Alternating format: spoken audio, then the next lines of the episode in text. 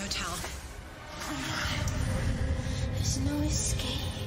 I can't dangerous. I'm loving it. When I woke up in the morning, he was so alive. Mein Name ist Marco und ich bin heute Ihr verantwortlicher Moderator in diesem Podcast und wünsche Ihnen nun einen angenehmen Hörgenuss an Bord des Fernsehsessel Podcast. Wir bitten Sie während des Podcasts Ihre elektronischen Geräte auszuschalten oder in den Flugmodus zu stellen. Vielen Dank und einen angenehmen Flug. Also ich weiß, ich weiß nicht, man klatscht erst bei der Landung, oder? Aber Ähm, ja, ich klatsche jetzt trotzdem schon mal. ja. Ich habe schon meinen Sicherheitsgurt angelegt, ähm, bis, wir, bis wir mal losstarten mit diesem wilden Flug, der einmal transatlantik quer über Bangkok geht, nach Seoul und wieder zurück nach New York. Äh, Vielleicht machen wir noch einen, äh, äh, einen kurzen Abstecher nach Rom. Ähm, und werde angeschnallt bleiben und zwischendurch, wenn wir mal landen, applaudieren. Ist denn mit Turbulenzen zu rechnen? Von meiner Seite aus nicht. Oh, Oder nur mit sehr wenigen Turbulenzen. Oder ver vergleichbar wenigen Turbulenzen, ähm, wenn ich mir, glaube ich, ähm, äh, äh, deine Triebwerkseite ansehe. okay. Ich habe jetzt keine Flugzeugmetaphern, Referenzen mehr. Sorry.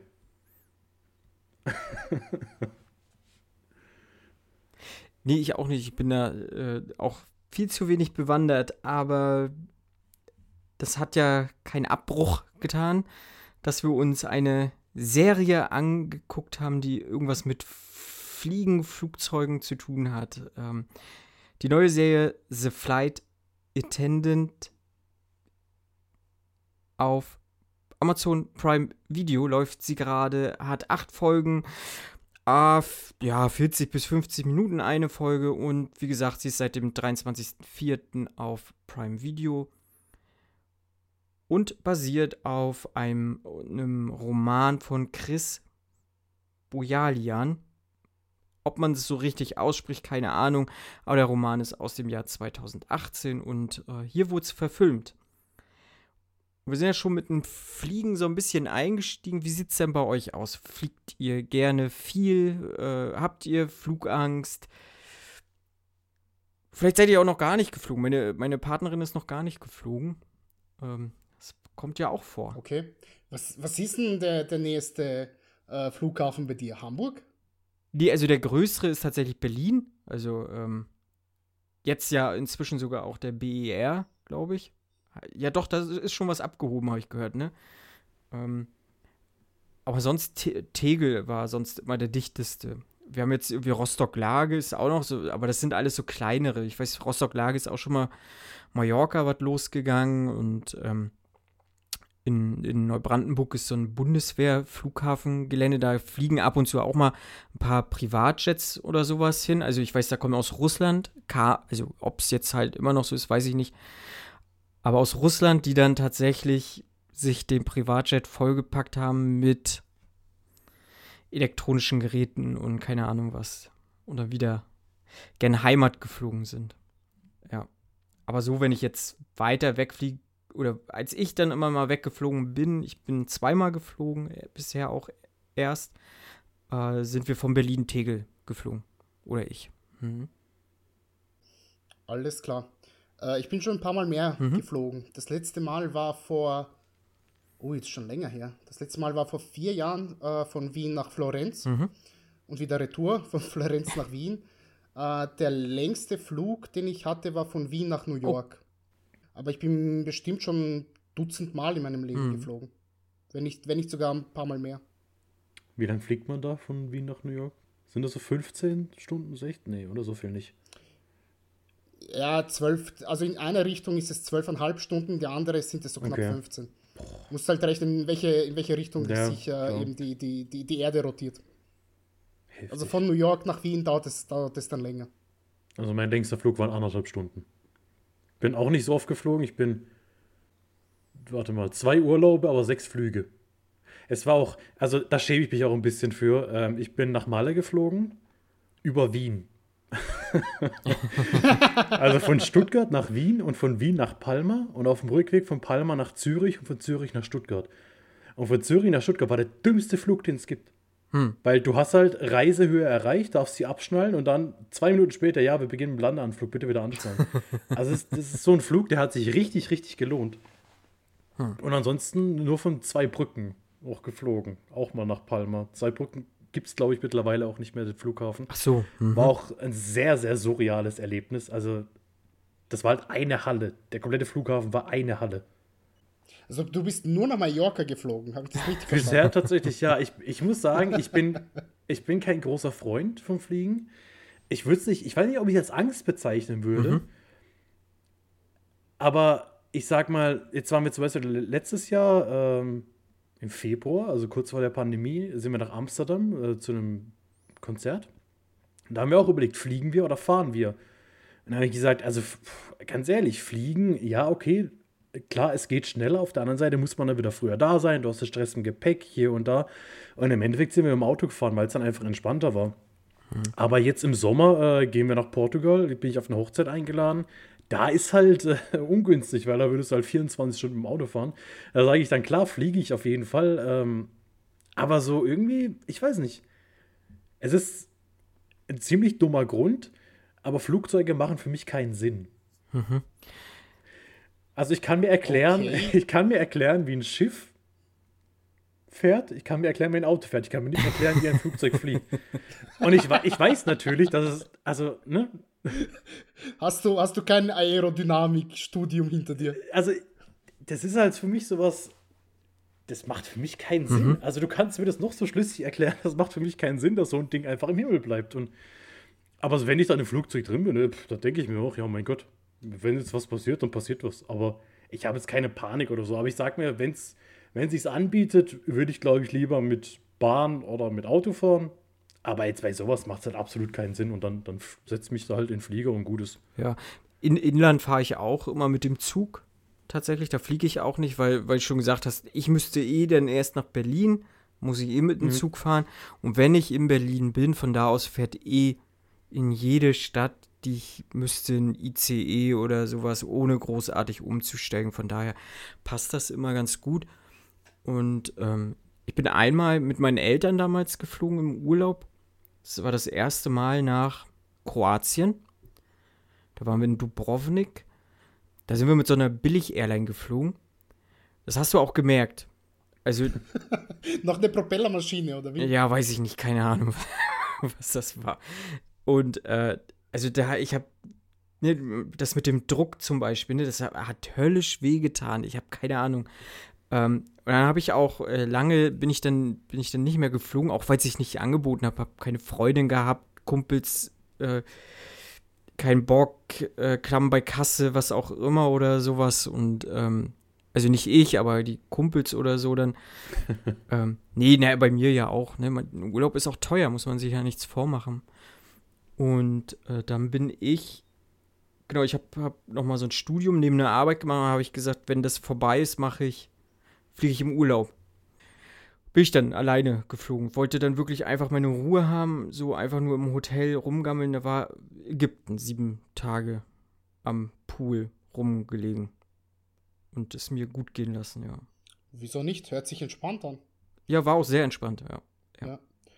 Ähm, sowas ähnliches habe ich auch mal gemacht. Da bin ich ähm, wegen der Fahrtkosten oder der Flugkosten ähm, bin ich da mit dem Flugzeug von Wien nach Belgrad geflogen und dann von Belgrad mit dem, mit dem Bus äh, runter nach Griechenland, nach äh, Thessaloniki. Ähm, der Flug hat gedauert eine Dreiviertelstunde und mit dem Bus waren das, glaube ich, acht Stunden. War aber zum Glück ein Nachtbus, von dem her konnte ich eigentlich ganz gut schlafen. Ja. Ähm, aber dennoch kommst du dann und du fühlst dich als, weiß nicht, äh, äh, wärst, du, wärst du gegen Mike Tyson angetreten, zwölf, zwölf Runden lang. Dir tut alles weh danach. Ähm, Busse sind echt nicht angenehm. Also wirklich, Nee, wenn ihr nee. mit, bitte, Züge sind okay, Flugzeug ist okay, Auto ist okay, nur bitte fahrt nirgendwo mit einem scheiß Bus hin. Vor Ja. allem nicht über so längere Strecken. Eine Ja. Stunde sage ich okay, zwei Stunden sage ich auch okay, kann man noch machen, aber nichts, weil's- was länger als vier Stunden geht, weil das wird irgendwann echt verflucht unangenehm. Wir sind mal 15 Stunden nach Lorette Mar mit dem Bus gefahren. Kann ich sogar toppen. Ähm, ich bin auch mit dem Bus nach, auch nach Lorette mal gefahren. Hintour sind wir wirklich, gut, ich musste ja noch mal von oben runterfahren. Ja, ne? klar. Ich glaube, wir sind wirklich Hintour war knapp 22 Stunden oder sowas. Und Rücktour war ich 36 Stunden unterwegs, weil der Bus eine Reifenpanne in Lyon hatte. Boah. Und dann Okay, hingen wir, glaube ich, kacke. irgendwie sechs Stunden noch an, an der Raststätte da in Lyon. Und dann zwischendurch mussten wir nochmal Halt machen, weil es mega geschüttet hat und der Scheibenwischer nicht funktioniert hat. ja. Ah, das, das, das, das sind für mich mittlerweile krasse Horrorvorstellungen. So Da, damals, ja, wann sind wir nach Lorette gefahren? Da war ich vielleicht 18. Ja, da hat es mir überhaupt nichts ausgemacht, weil scheißegal. Da war ich auch noch nicht. Okay, ich war schon damals sehr groß, aber vielleicht noch nicht ganz so groß. Ich, ich würde auch in dem Bus einfach nicht mehr so lange sitzen können. Im Flugzeug ist man mir ja schon schlimm. Äh, Sie geben mir zwar dann immer den Platz, hier setzen Sie sich vor den Notausgang, da haben sie mehr Beinfreiheit in Anführungszeichen. Ja, Pustekuchen. Also, ich glaube, vor so einem Langstreckenflug hätte ich richtig Angst. Weil ich ja teilweise nach einer Stunde meine Knie einfach schon nicht mehr spüre. Aber Fabian, wäre denn ähm, unsere Hauptdarstellerin vielleicht eine gute Stewardess in deinem Flug gewesen? Hättest du deine Freude mit ihr gehabt? Es hört sich jetzt schlimmer an, als ich es meine, tatsächlich. Wie meinst du das Jetzt jetzt? musst du aufpassen, was du sagst. Wenn du auf, auf Platz C13 oder was gesessen hättest? 3, C3. 3C. C3. 3C, 3. Och, bestimmt. Also, nee, weiß ich nicht. Ich habe auch noch nie mit einer Stewardess geredet. Oder mit einer Flugbegleiterin im Flugzeug. Es waren immer so kurze Flüge, da gab es auch nie was. Oder beziehungsweise ich habe auch nie was bestellt. Weil ich dafür dann zu knausrig bin, irgendwie 43 Euro für einen kleinen Wodka zu zahlen. Oder auch wenn er immer sehr lecker aussah, den sie getrunken hat. Das Nee, stimmt, also ja. ähm, ich, ich, ähm, willst du denn jetzt schon mein, mein, mein, mein, mein, mein Gesamteindruck, mein, mein spoilerfreies Zwischenfazit hören? Er, erzähl doch mal, wer, wer da mitspielt. In, Erzählen, wer da mitspielt. Die Ja. Hauptrolle spielt natürlich äh, Kaylee Cuoco. Sie spielt Cassie Bowden. Sie ist eine lebenslustige junge Frau, die dem Feiern und dem Alkohol nicht abgeneigt ist.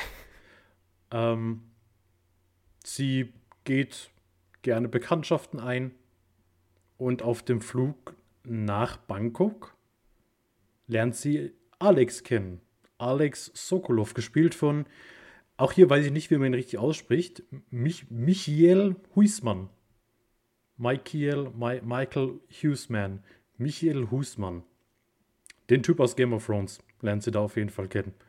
Und äh, verbringt mit ihm eine Partynacht, eine durchzechte Nacht. Und am nächsten Morgen, zack, wacht sie auf. Alles voller Blut. Ihm wurde die Kehle aufgeschlitzt. Und sie gerät ein bisschen in Panik. Und jetzt ist natürlich die Frage, was macht sie? Und wie kann sie das alles erklären? Und hat sie ihn umgebracht? Hat sie ihn nicht umgebracht? Wer hat ihn umgebracht? Was macht sie jetzt mit dem ganzen Blut? Und hey, Industriespionage, warum nicht? Darum geht es in der Serie. Kann man ganz grob so zusammenfassen. Und genau, die Hauptrolle spielt Katie Cuoco. Ja, zu 99% wird man sie wahrscheinlich kennen als Penny. Ich glaube, ohne Nachnamen immer noch, auch nachdem sie am Schluss Leonard geheiratet hat, aus The Big Bang Theory. Sie hat Leonard geheiratet? Bestimmt, ich gehe davon aus. Also, Ich habe irgendwann, ich hab irgendwann aufgehört damit. Also, weiß ich, nach der dritten Staffel oder so etwas. Gott, das ist mit die beschissenste Serie, die ich kenne. Aber Da okay, gebe ich dir das- recht. äh, Ich möchte, ja. alles Also, gut. ist, also ich sag mal, äh, ganz am Anfang äh, fand ich die Bi- The Big Bang Theory irgendwie noch so ein bisschen charmant, weil ich, weil man sich so ein bisschen als Nerd damit so identifizieren konnte. So, oh, guck mal, die, die, die sind so ein bisschen wie wir.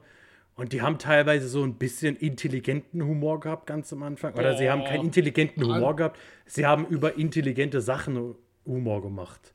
Äh, Witze gemacht. Das hat mich dann irgendwie so ein bisschen gekriegt. Aber ich glaube auch nicht viel länger als ich. Also ich glaube, mehr als drei Staffeln. Ich meine, man konnte ihm dann irgendwann nicht entfliehen, als man noch jetzt viel analoges Fernsehen gesehen hat, weil es, es läuft halt je, jede Minute auf Pro7. Ja. Ich weiß nicht, ob Pro7 mittlerweile auch einen eigenen Sender für Big Bang Theory hat, wo einfach nur noch die Big Bang Theory zusammenhangslos läuft. Ähm, von daher hat man dann immer wieder so ein paar Episoden mitgekriegt. Aber ich habe es jetzt auch neulich mal wieder angefangen auf, auf ich glaube, es ist ja auch Netflix seit 74 Jahren und wird wahrscheinlich auch nie wieder verschwinden. Ja, und ganz ehrlich, also das ist einfach, also zum einen ist es schlecht und zum anderen ist es einfach komplett misogyne Scheiße und frauenfeindlich teilweise und einfach, einfach, einfach, einfach nur schlecht und dass es sich so durchgesetzt hat und also gefühlt so die, die, die erfolgreichste Comedy-Sitcom der letzten, ja, seit Friends würde ich jetzt zumindest mal behaupten, ist. Vielleicht, ich weiß nicht, ob, man jetzt How I Met Your Mother wird wahrscheinlich, die beiden werden so die beliebtesten, denke ich mal, sein. Vielleicht noch Two and a Half Man. Ja, glaube ich auch. Das war auch. Ja? Ja, Ja, Two and a. Half Man läuft ja auch rauf und runter bei Pro7. Der, der ist tatsächlich bei mir nie angekommen. Also Two and a Half Men, da habe ich, hab ich tatsächlich auch so, so ausschnittsweise mal was gesehen, aber da war ich nie so dran, dass ich mal gesagt habe, okay, ich fange das jetzt mal an oder gucke das mal an. Also war tatsächlich bei mir nie ein Thema. Auf jeden Fall, ähm, nee, also mit Big Bang Theory kann ich tatsächlich überhaupt nichts anfangen. Aber ich gehe mal stark davon aus, dass nach der ersten Folge das Ganze darauf rausläuft, dass am Schluss Leonard und Penny heiraten. Also davon gehe ich mal stark aus. Alles andere würde mich mega überraschen. Es ist sehr gut möglich. Es ist wirklich sehr, sehr gut möglich. Ja, du hast recht, man kennt sie vor allem aus, aus ähm, Two and a Half Men. Ich glaube jetzt mittlerweile, äh, Two and a Half Men, sage ich schon. es, ey, es ist ja auch eine Chuck Lorre-Serie, also von Ja. dem her so weit auseinander bin ich da gar nicht. The Big Bang. The Big Bang Theory und ich glaube bei Young Sheldon spielt sie jetzt auch mit, oder? Echt? Wenn mich nicht alles täuscht, ja, ja. Hä? Und wen? Wen spielt sie da? Genauso Penny. Das ist ja eine, eine, ein Ableger von, von äh, Big Bang Theory. Aber ist Young Sheldon jetzt in der Zug? Geht es da nicht um ihn als Kind? Nee, Ach so, ich dachte, da geht es um Sheldon als Kind. Ach so, gut, dann. Nö. Keine Ahnung, nie reingeguckt. Ich habe auch nie reingeguckt, ich habe nur gesehen, dass sie im Cast drinnen steht, von dem her. Ja, ja, dann Wird wird's sie stimmen, dann wird's stimmen. Vielleicht ist das irgendwie der Adoptivbruder von Sheldon oder so etwas. Wer weiß es schon, ja. Äh, ich möchte es gar nicht wissen. Ja, Big Bang Theory ist eine ganz fürchterliche Serie. Äh, da bin ich tatsächlich schon rausgewachsen. Die hat irgendwie gestartet, dass ich so 16 war, ähm, bei Pro7, glaube ich. Und da war ich schon echt draußen. Also diese ganze Nerd-Kram hat mich so in dieser Phase nie so wirklich interessiert. So Star Wars, Star Trek, äh, Herr der Ringe, Harry Potter, was weiß ich, was die ganze, was, was die für, für Referenzen da die ganze Zeit machen und durch die Gegend werfen. Das war für mich schlichtweg nicht lustig, weil ich erstens mal nicht in dieser Bubble drin bin und weil ich die Figuren auch alle sehr, sehr schablonenhaft fand. Ja. Und ähm, die Serie, die mich ja ein bisschen eingefangen hat, war tatsächlich ähm, Two and a Half Men von Chuck Lorre, weil ich die als 13-Jähriger irgendwie ganz, ganz lustig fand. Das ist noch mehr misogyne Scheiße. Einiges mehr misogyne Scheiße als der Big Aber Bang sie verstecken es nicht. Nee, Bei Two and a Half Men ist es offensichtlich. das ist richtig. Da, da, das, da gebe ich dir auf jeden Fall recht. Ja. Aber auf jeden Fall habe ich sie da als Penny auch gekannt, habe aber damals schon gesehen, dass sie keine sonderlich gute Schauspielerin ist. Und in meinen Augen hat sie das hier in The Flight Attendant nur bestätigt. Ich glaube nicht, dass es wirklich etwas mit meinem Eindruck hat, den ich noch hatte. Aha, das ist ja hier äh, die, die Nachbarin von, von unserer äh, Nerd-WG sondern dass man wirklich sieht, äh, ich kann hier einzelne Sachen einfach nicht abkaufen, die sie, die sie hier in dieser äh, Serie von sich gibt, die Emotionen, die sie da durchmacht, diese Phasen, in denen sie sich befindet, äh, diesen, diese Situationen, die teilweise etwas ungünstig laufen. Nee, sorry. Sie kann bei mir einfach keine, bei mir kommen keine Gefühle an, die sie, die sie versucht zu transportieren, ja. Und das ist das, was mich am meisten da herausgeworfen hatte es gab ein paar Folgen, die ich sehr, sehr mochte. Vor allem die ersten beiden Folgen, da finde ich, das nimmt sehr schön an Fahrt auf. Ähm, das ist eine durchaus interessante Prämisse, die, die einem da hervorgelegt wird. Ähm, das Drehbuch fand ich sehr, sehr gut, in den ersten beiden Folgen. Dann kommt äh, die Memorial-Folge, die mich komplett aus, aus der Bahn geworfen hatte, wo ich mir dachte, okay, Moment, das bricht jetzt hier komplett mit allem. Also hier diese, wie nennt man das denn, diese Toten... Beerdigung. Ach, die, keine Trau Beerdigung. Trauer, Ja, Trauerfeier. Trauerfeier. Hm? Genau. Die, und ich glaube, die sechste Folge war das, war das dann, wo es dann komplett äh, äh, äh, bad shit crazy wird, die mich dann noch mehr rausgehaut hat. Also wo sie wirklich den kompletten äh, Absturz hat und sich alle von ihr äh, äh, äh, entfremden, selbst ihre beste Freundin. Da habe ich dann gesagt, nee, sorry, das, das ist einfach zu viel für mich. Am Ende schafft es die Serie dann doch noch eine, eine Kurve zu kriegen, wo ich sage, ja, es kommt zu einem halbwegs befriedigenden Abschluss. Äh, es wird schon ein bisschen crazy und ich finde, man hätte das eleganter lösen können. Aber als ich gesehen habe, was in der sechsten Folge passiert, habe ich mir gedacht, okay, das wird. Oh boy, ich verstehe, warum, warum Fabian da kein äh, äh, gutes, gutes Wort dazu verlieren möchte. Also, ich weiß gar nicht. Habe ich denn schon so viel gespoilert oder warum? In der WhatsApp-Gruppe zumindest. Ja, ja. Also ich habe übrigens noch einen kurzen Nachtrag. Äh, bei Young Sheldon spielt Kaylee Kuwako die Stimme von Wasser in einem von Sheldons Albträumen. Wow. Also so steht es ja wörtlich, Kaylee Kuwako äh, as the voice of the pool water in one of Sheldons nightmares. Okay. Also anscheinend tatsächlich noch eine Gastrolle in der Serie als Wasser. Okay. V- Vielleicht hat sie das Wasser überzeugend gespielt. Das kann ich nicht beurteilen. Aber hey, Ich glaube, nicht? ich glaube nicht mal sie kann Wasser versauen. Marco, hast du irgendwelche Verbindung zu Big Bang gehabt oder was für dich auch nur so nebenbei oder gar nicht? Oder, oder bist du der Riesenfan, der komplett Leonard und Penny auf dem Rücken tätowiert hat? Nee, das nicht. Ich, ich muss sagen, ich habe tatsächlich auch irgendwie so die ersten Staffeln sehr gerne geguckt. Hatte meinen Spaß damit und ja, dieses äh, Nerdtum oder dieses Abgefeiere fand ich zu dem damaligen Zeitpunkt, als ich die Serie geguckt habe, eigentlich ganz geil. Hat, hat mir Mhm. in den Kram gepasst. So, ähm, auch weil ich keinen nicht großartig irgendwie Berührungspunkte damit hatte. Ich fand vieles, vieles sowieso immer schon, schon auch aus diesen ganzen ja, Franchises oder sowas, was da anfing. Teilweise fand ich einiges auch ganz interessant oder auch ganz gut. Äh, Vielleicht war ich auch Fan von dem einen oder anderen so, ne? Ähm, ist halt so. Äh, Habe ich über die Jahre dann halt aber auch durchaus abgelegt, genauso wie die Serie. Die hat mich nachher auch relativ schnell überhaupt nicht mehr interessiert so. Also es gab da auch irgendwann mal einen Punkt, wo ich gesagt habe, ja, nee, komm, eigentlich, nee, habe ich jetzt gar keinen Bock. Aber sie hat mich auch lange begleitet.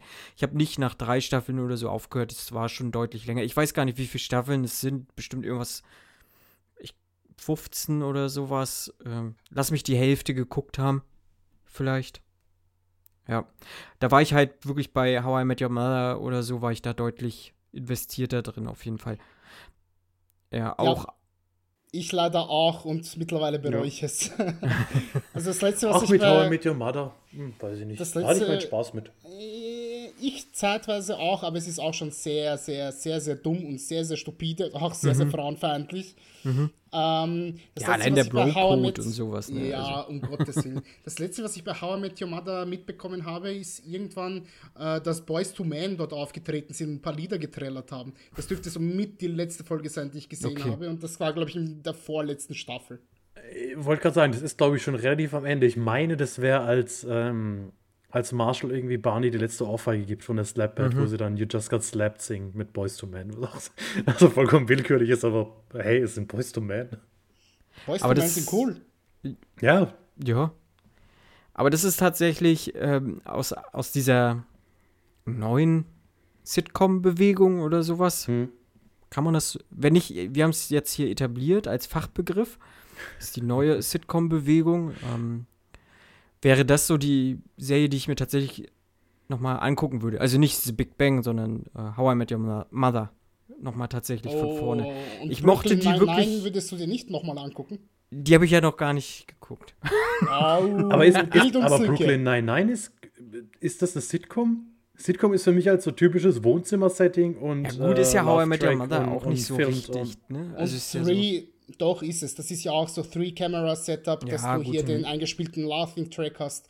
Gut, ja, natürlich. Ähm, äh, äh, Brooklyn Nine-Nine fährt, fährt in eine andere Schiene, weil sie haben ja nur ein Hm. One-Camera-Setup. Sie haben keinen Laughing-Track. Das geht dann mehr in die Richtung wie äh, Scrubs oder Arrested Scrubs. Development. Ja, Ja. Die deutlich besser sind. beide, ja. okay. Habt ihr irgendwelche Verbindungen zum Mich, mich zum Michel, zum Huismanns Michel? Nö, zudem habe ich keine. Du hast gesagt Game of Thrones. Ich habe Game of Thrones nie gesehen. Ähm, ich hätte theoretisch ähm, zu ähm, anderen Mitgliedern des Casts eine, eine Verbindung, vor allem zu Rosie Perez. Ähm, ich habe mich sehr gefreut, dass, dass sie hier auftaucht in einer größeren Nebenrolle. Ähm, ich mag sie als Schauspielerin unheimlich gerne.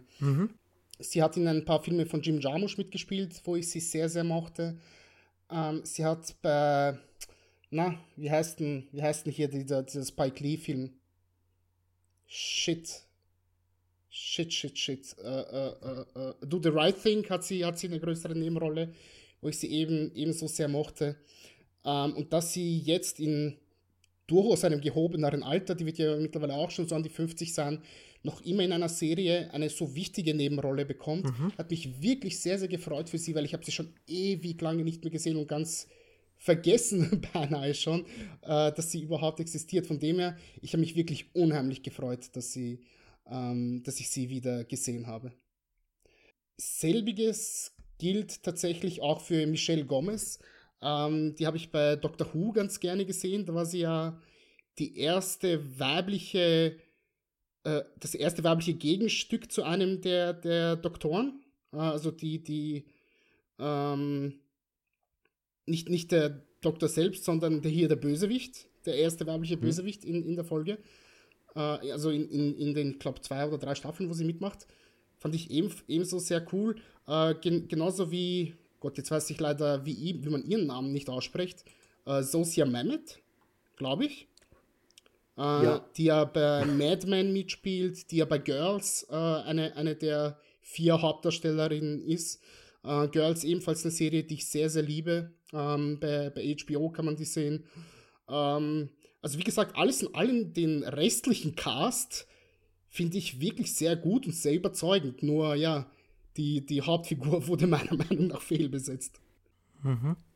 Ja, also ich sag mal, ich hatte jetzt auch, also ich hatte jetzt nicht das Problem, was ich mir vielleicht im Voraus gedacht habe, ich vielleicht das Problem, okay, man sieht halt einfach nur Penny und denkt die ganze Zeit an Big Bang Theory, das hatte ich gar nicht. Es war halt wirklich einfach nur nicht gut gespielt. Ja. Also ich, ich, ich finde tatsächlich auch, dass der, dass der Großteil des Casts, also jetzt aber mal abgesehen auch von Michael Huismann, weil auch ihn fand ich irgendwie so, mal abgesehen davon, dass ich ihn mega unnötig fand, äh, nach der ersten Folge, fand ich ihn auch irgendwie so, ja, okay, der, der, der ist halt da. Ähm, aber jetzt nicht aufgefallen. Ich, ich kann, ich weiß nicht, warum mir Sosia Mamet so mega bekannt vorkommt. Ich habe IMDb durchgeguckt, ich habe nichts mit ihr gesehen. Ich, ich weiß nicht, ob ich jemanden kenne, der ihr ähnlich sieht. Wenn ja, dann bitte melde dich, damit ich wieder nachts schlafen kann, weil es teilweise macht mich sowas verrückt. Ich denke, woher kenne ich dieses Gesicht? Woher kenne ich es? Und ich weiß es nicht, weil ich habe nichts mit ihr gesehen, außer dieser Serie. Die mochte ich tatsächlich ganz gerne hier sehen. Ihre beste Freundin, die äh, Ja. Susia Mahmet. Die fand ich, fand ich sehr gut, hat mir sehr gut gefallen. So zum, zum Cast. Ähm, Rosie Perez, äh, ja, hast ja schon gesagt, kam mir auch bekannt vor. Ähm, wusste nicht jetzt, so wie, wie Nenad gesagt hat, so mehrere Nebenrollen. Werde ich bestimmt auch schon mal in dem einen oder anderen Film irgendwie gesehen haben, ohne dass mir das großartig aufgefallen ist. Fand ich aber auch sehr gut. Und ähm, Michelle Gomez, ich sollte vielleicht mal doch, doch Doctor Who weitergucken. Ich habe es äh, mit David Tennant aufgehört zu gucken.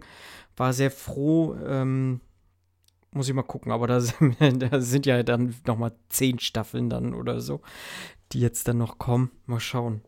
Ja. Ja, aber klar, die. Ich habe wirklich Kaylee. Wie spricht man den Nachnamen auf, aus? Ich, Coco. Kuako. Kuako. Kuako? Laut, laut Wikipedia, laut der Lautschrift ist es wirklich Coco. Ko oh. Coco. Also das U, das U spricht man gar nicht aus. Ja, ja, ja, Coco Jumbo, ja. Kaylee ja, ja, Coco. Ähm, ich habe tatsächlich, Nenad hat ja auch schon gesagt, die ersten beiden Folgen, die waren eigentlich ganz stark und dort fand ich sie auch gut, also überraschend noch. So, ich habe gedacht, oh, sie zeigt hier irgendwie Facetten, so die, die kannte ich nicht an ihr und äh, habe mir gedacht, das könnte ja doch vielleicht so ein kleiner Durchbruch für sie sein. Aber ja, dann, dann fiel es doch rapide tatsächlich ab, ja. Ja. Von mir aus können wir auch gerne dann mal in die Handlung reinspringen. Und, eine, eine Frage ja. hätte ich noch. Äh, glaubt ihr denn, dass. äh, Ich meine, ich habe schon gesagt, ich glaube, es liegt wirklich an ihr als, als Schauspielerin, weil ich sie für keine sonderlich talentierte Schauspielerin finde. Aber denkt ihr denn, es hat auch etwas mit der eigentlichen Figur zu tun? Dass die jetzt nicht sonderlich ausgearbeitet ist, beziehungsweise sehr, sehr stark einem Schema entspricht, da- dass sie, dass sie runterrattern muss? Also ich finde es schwierig. Ich glaube nicht, dass. Also ich glaube schon, dass, dass mir andere Schauspielerinnen mit dem gleichen Drehbuch, der gleichen Regieanweisung und äh, ich sage mal der, der gleichen Rolle an sich besser die Emotionen hätten rüberbringen können. Aber trotzdem ist natürlich so, dass auch viel, was sie macht, einfach frustrierend sein soll. Oder wenn es nicht so sein soll, dann wirkt es auf jeden Fall brutal frustrierend auf einen. Und das auch irgendwie so dazu beiträgt, dass man den Charakter und dann vielleicht die Leistung nicht irgendwie nicht für gut befinden kann.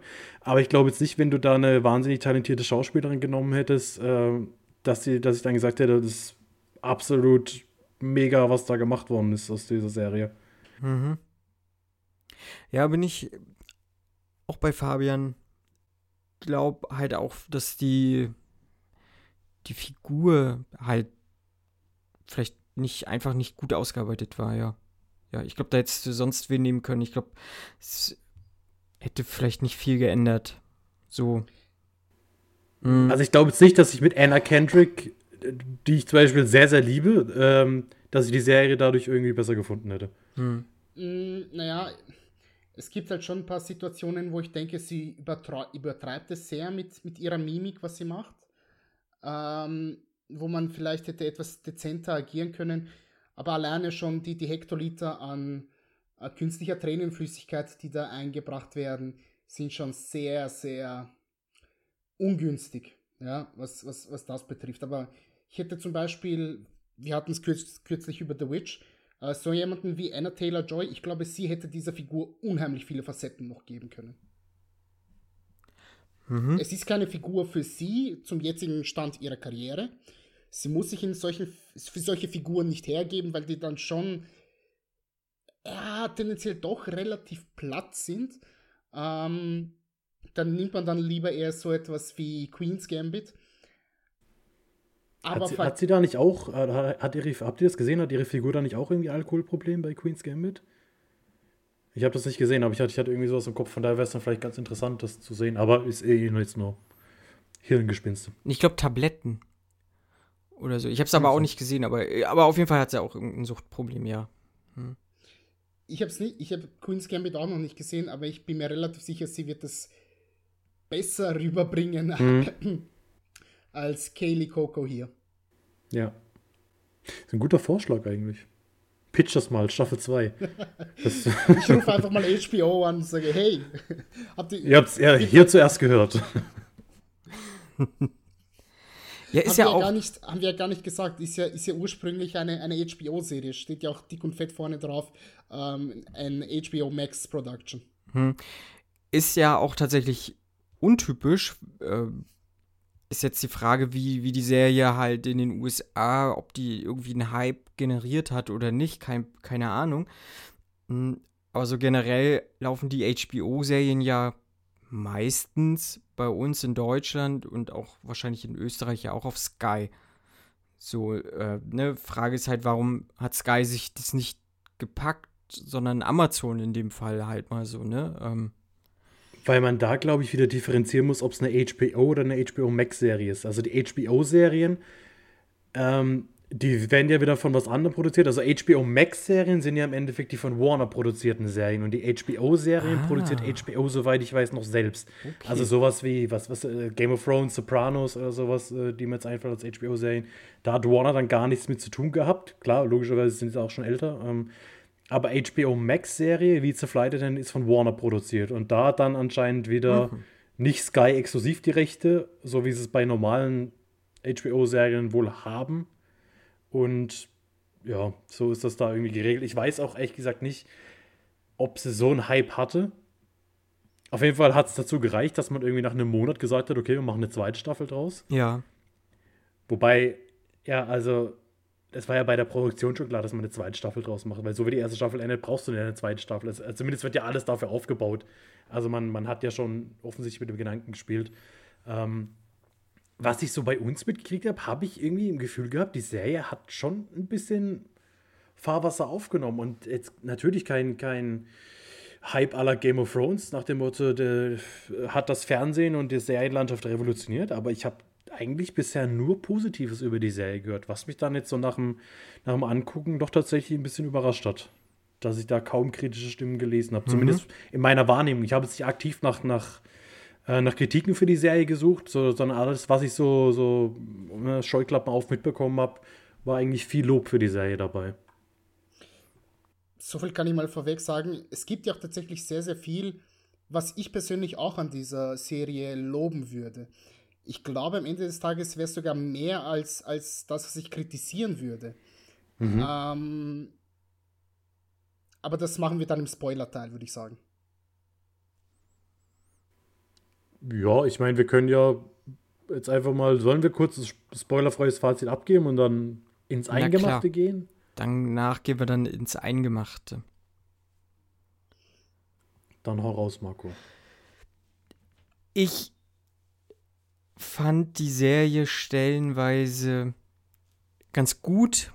Sie hat, hat ein relativ solides Drehbuch, ähm, hat mich auch zum Ende hin, ich habe sie fast gebinged, würde ich sagen. Also ich habe sie, glaube ich, an, an zwei Stücken so durchgezogen. Ähm, habe die ersten beiden Folgen geguckt, die haben mich dann wirklich sehr gefesselt, so, also die fand ich, fand ich sehr gut, die ersten beiden Folgen.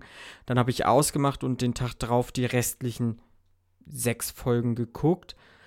Die haben dann deutlich irgendwie abgebaut und ich war nicht so ganz dran, so manchmal. Aber ich muss halt sagen, ja, die hat halt ja ein paar Stärken, die, die mir gut gefallen haben. Ich, äh, wie gesagt, das Buch, ich fand äh, die Inszenierung manchmal ganz stark so. Aber da liegt auch mein Kritikpunkt. Ich fand sie teilweise auch, auch zu, zu rom-comic. So, diese Kacheln da, das hat mich so ein bisschen gestört, wie das so inszeniert war. Ähm, viele Nebenplots habe ich nicht gebraucht. So, die waren unnötig. Aber so, so, so ein rundes Ende, äh, ja, weiß ich nicht. Ich so irgendwie so, so ganz rund war das alles irgendwie für mich nicht. Das hat mich so gestört. Ich habe sie gerne einmal durchgeguckt. Ähm, aber so für, für wirklich eine richtig geile Serie fehlt da doch noch relativ viel. Ja, so ein bisschen zerfasertes Fazit von mir, aber so habe ich die Serie auch, auch wahrgenommen sehr ambivalent und sehr zerfasert, so in meiner mhm. Wahrnehmung.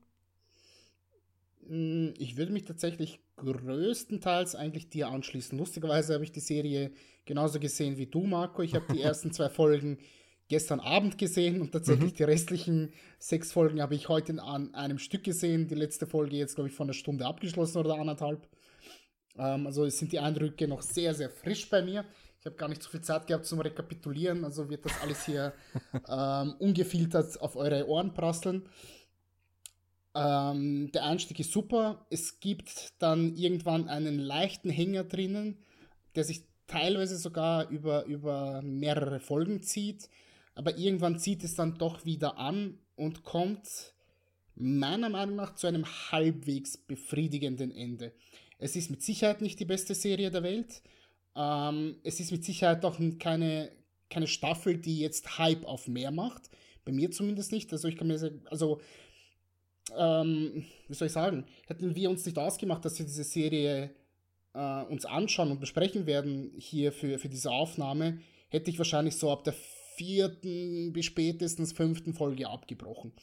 Äh, ich habe es dann doch durchgezogen, bin aber jetzt nicht unbedingt unglücklich darüber. Also ich finde, es ist schon okay, kann man mal machen, wenn man nichts Besseres zu tun hat, wenn man auf diese Art von Serien steht, die vielleicht auch so ein bisschen aller, keine Ahnung, Prison Break oder so etwas in späteren Staffeln so ein bisschen Verschwörungstheorien noch mit hineinbringen.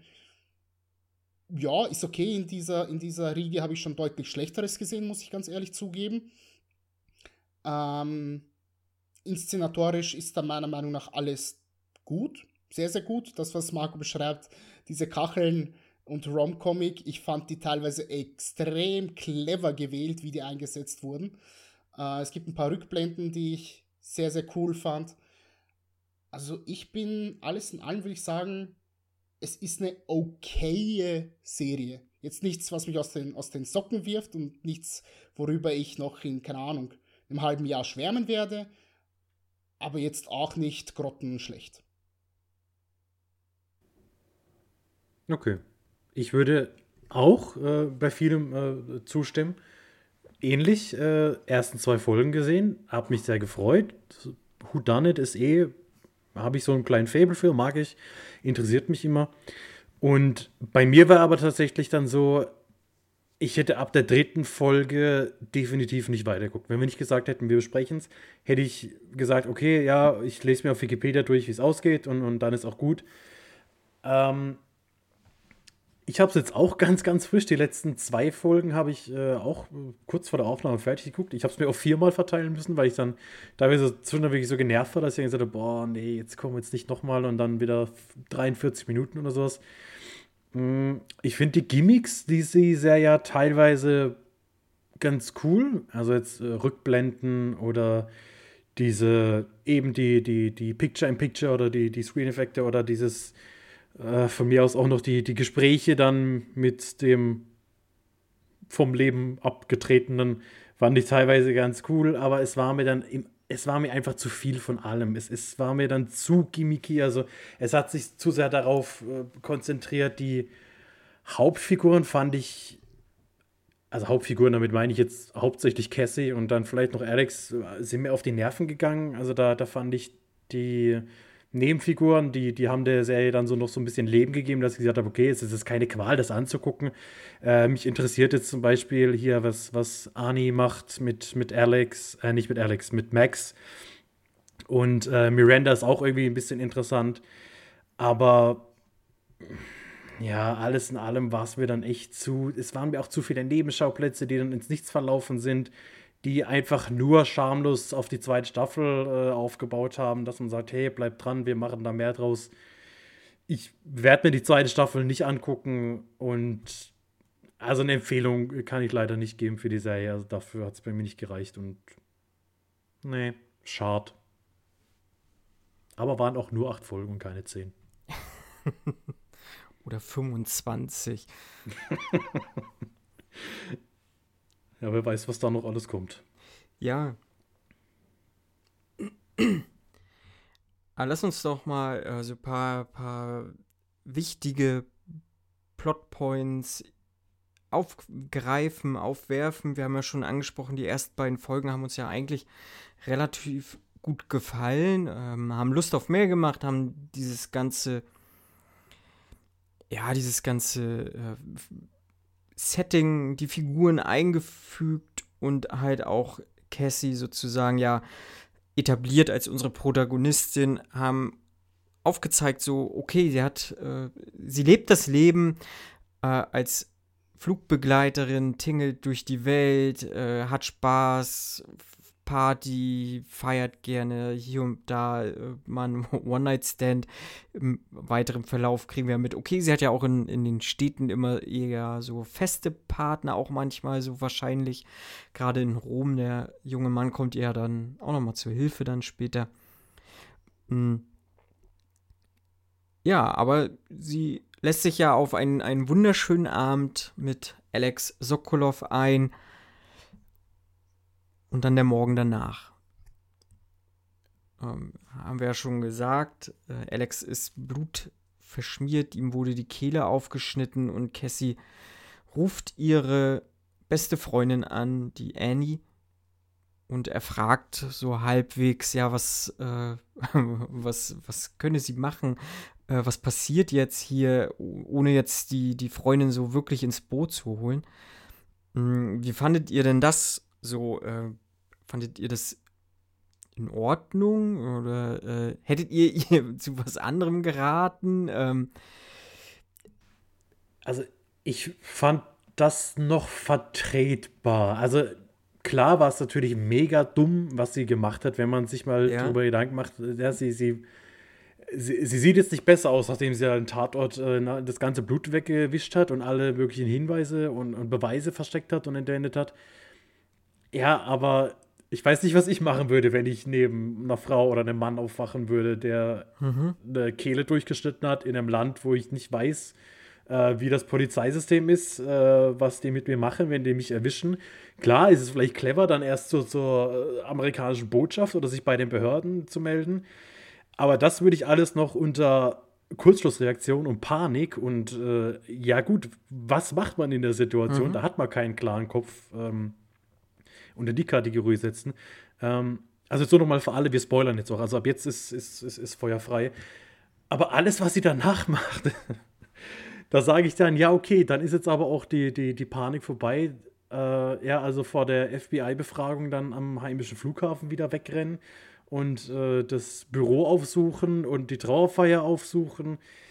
Es wird halt immer dümmer, was sie macht und es wird für mich immer weniger nachvollziehbar mhm. und dadurch pustet sie halt bei mir alles an Sympathien ein, was vielleicht am Anfang noch gar gewesen ist oder ja, was, was an Mitleid vielleicht erweckt worden ist, dadurch, dass man gesagt hat, okay, krasse Situation, wie wäre ich damit umgegangen? Aber das fand ich dann noch halbwegs vertretbar, auch wenn es natürlich eine wahnsinnig dumme Entscheidung war, dass sie gesagt hat, hey, ich mache den Tatort jetzt einfach komplett sauber. Ähm, bin ich im Großen und Ganzen bei dir. Also ich würde, wäre da auch, glaube ich, ähm, emotional zu verwirrt und könnte wahrscheinlich meine Gedanken nicht so ganz ordnen, dass ich jetzt wüsste, okay, das ist jetzt das Richtige und das machst du jetzt. Ich meine, sie ruft ja noch ihre, ihre Freundin an, die glücklicherweise äh, Anwältin ist und fragt mir nach, hey, hier, ne, kannst du dich erinnern an Amanda Knox, wink, wink, was lustigerweise ein Netflix-Original ist. Ich weiß nicht, ob Amazon das so, so cool findet. ähm, dass, äh, äh, äh, dass das erwähnt wurde. Ähm, wie ist denn das damals abgelaufen mit ihr in Italien? Uh, uh, kacke, ich bin jetzt hier in Bangkok, deren Justizsystem ist jetzt auch nicht gerade das allerbeste und deren Kn Knas Kneste, Kneste, Gefängnisse wahrscheinlich auch nicht. Ähm, wahrscheinlich werde ich sehr, sehr schnell verdächtigt und ähm, keine Ahnung, ob mich da jemand rausbringen kann. Deswegen werde ich jetzt mal alles so gut aufwischen, wie es eben geht. Vollkommen nachvollziehbar. Ich finde tatsächlich auch, die Panik, die sie mitschleppt, dann auch noch auf ihren, auf ihren nächsten Flug und dann auch wieder zurück, als mhm. sie in New York sind, wo sie bei der Befragung dann weglaufen möchte, auch das finde ich noch nachvollziehbar, weil sie weiß, okay, scheiße, das FBI ist da, sie wissen, jemand wurde ermordet, es ist wahrscheinlich ein sehr, sehr wichtiger Mensch gewesen. Ähm, sie möchten mit uns reden, wahrscheinlich bin ich hier die erste und größte Tatverdächtige. Von dem her versuche ich mich dann noch irgendwie herauszuwieseln und hoffe, dass wir wiederum meine Anwältin zur Seite steht und dass sie mir ein paar gute Tipps geben kann. Danach, spätestens mit der Trauerfeier, wird das schon, geht das in eine Richtung, wo ich mir denke, oh, okay, ähm, die Entscheidungen, die du da triffst, sind jetzt vielleicht nicht unbedingt die allerklügsten. Es gibt ein paar, die sind sehr, sehr dumm, wie eben beispielsweise die, dass sie sagt, hey, ich gehe jetzt einfach mal auf die Trauerfeier mit meinem Flugbegleiterkollegen. Es gibt ein paar, die sind dann eher nachvollziehbarer, wie beispielsweise, dass sie dann sagt, okay, äh, wir, wir gehen jetzt, keine Ahnung, in das Zimmer, also in das, in das, in das, in die Wohnung von mhm. äh, Alex Sokolov und, und durchstöbern die mal oder dann halt später in, in den Serverraum von, von Lionfish oder wie auch immer diese Gesellschaft heißt und laden uns da die Daten runter. Da kann ich dann wirklich noch verstehen, dass ich sage, okay, ich habe Angst um mein Leben und versuche jetzt herauszufinden, wer will mir hier überhaupt ein Slater und, und versuche das FBI zu überzeugen, dass, ich, dass das alles hier nur einfach nur ein riesengroßes Missverständnis ist und dass ich hier ein Bauer, Bauernopfer bin quasi. Von dem her, das sind nicht die Punkte, wo ich sage, ihre Sympathie geht für mich flöten. Ihre Sympathie geht für mich dann eher flöten, ähm, was dann ihre Beziehung zu ihrem Bruder betrifft was ja. ihre komplette Kindheitsgeschichte betrifft, was ihren Alkoholkonsum betrifft, dass sie sich nicht so ganz eingestehen kann, okay, ich bin Alkoholikerin, eigentlich bis zum Schluss nicht, bis, in, bis zu den letzten 20 Minuten. Damit hatte ich irrsinnige Schwierigkeiten, dass sie einfach gesagt haben, hey, komm hier, Party hard, wuhu, ist doch alles scheißegal. Dass sie sich da nicht mal vielleicht ein bisschen Hilfe sucht und sich nicht vielleicht ein bisschen anders orientiert, aber ansonsten würde ich sagen, ja, es ist im Rahmen dessen, wie sie denkt und wie diese Figur aufgebaut ist, zum größten Teil nachvollziehbar. Hm. Ja, das mit dem Alkoholkonsum, das lassen wir noch mal weiter, weiter nach hinten stellen, weil das finde ich, finde ich interessant so. Da würde ich gerne auch noch mal ein bisschen weiter vielleicht mal, mal gucken, ähm, ein paar Sachen rausziehen. Ich finde, ja, bis zu einem bestimmten Punkt kann ich es auch so nachvollziehen, wie sie gehandelt hat. So, ne, gerade, wie gesagt, sie kommt an, hat ja Vision, ähm, von, also mit, mit dem toten Alex, unterhält sie sich ja auf, auf einer Metaebene irgendwie in ihren Visionen oder so mm, und versucht sich halt an den an die Tat zu erinnern. Hat sie es getan oder nicht? Äh, hat ja nun mal einen krassen Blackout, so äh, einen, einen, harten Filmriss und weiß ja nicht mehr, was, was war da jetzt so. War sie es vielleicht doch? Keine Ahnung. Das weiß man ja nun mal eben nicht. Äh, es wird ja vielleicht auch immer so leicht angeteasert, weil sie, diese, diese Visionen vermischen sich ja auch mit ihren Erinnerungen aus, aus Kindheitstagen. Ne? Irgendwie kommt da ja immer so ein Gewehr und ein Hirsch oder sowas halt oder ein Reh, was auch immer das ist. Ähm, also sie hat ja schon mal scheinbar ein, ein, ein Wild geschossen. So, so suggeriert es uns jetzt auf jeden Fall erstmal. Mhm. Ne, und wie gesagt, sie kommt an und ey, versucht sich zu erinnern, erinnert sich dann, ja, da gab es halt diese Miranda und ich frage mal nach, wer könnte das denn sein? Ne, und ja, bis zu dieser Trauerfeier, okay, ja, ich, ist auch der beschissenste äh, Anlass, um die Mutter zu fragen, ja, kennen Sie so eine Miranda da halt? Also, welcher normale Mensch würde das eigentlich machen? Also, ich gehe ins Büro, frage nach, ja, arbeitet hier die Miranda? Finde ich alles noch auch legitim, ähm, auch schon vielleicht grenzwertig, aber erstmal legitim. Hm, aber das mit der Trauerfeier so, ja, okay. Alles andere wird mir dann, weil ist ja, natürlich hat sie dann diesen Max nachher noch an der Seite, den ich eigentlich auch ganz, ganz in Ordnung fand, so. Also den fand ich auch recht sympathisch als, als ihr Co. dann. Aber das trifft mir dann zu doll ins, unrealistischer ab. Also, wenn, wenn mir so ein Mord angedichtet werden würde, weiß ich nicht, ob ich da noch in die Wohnung einbrechen würde, dann noch, noch so Sachen hacke und dies noch und das noch. Weiß nicht, wäre wahrscheinlich nicht, wär, würde ich wahrscheinlich nicht machen wollen. Auch Vor allem, nicht. weil sie halt auch irgendwie konsequent alles ignoriert, was ihre Anwältin ihr sagt. Ja. Also, mhm. von, von, hinten bis vorne. Fängt ja beim ersten Verhör an, wo sie dann am Schluss noch rausplatzt mit hier, so und so, das und das ist passiert und dann noch einfach jeden, jeden Hinweis von ihr ignoriert. Und dann verstehe ich auch irgendwie, dass die dann am Schluss einfach komplett ausrastet, vor allem nachdem ihr, ihr Love Interest dann auch noch äh, angefahren, überfahren wird. Also. Da habe ich dann auch äh, in dem Moment, als sie ihr mal die Meinung gesagt hat, dacht, war ich auch so voll hinter und dachte, ja, hm. genau, ich hm. bin eins zu eins seiner Meinung gerade. ja.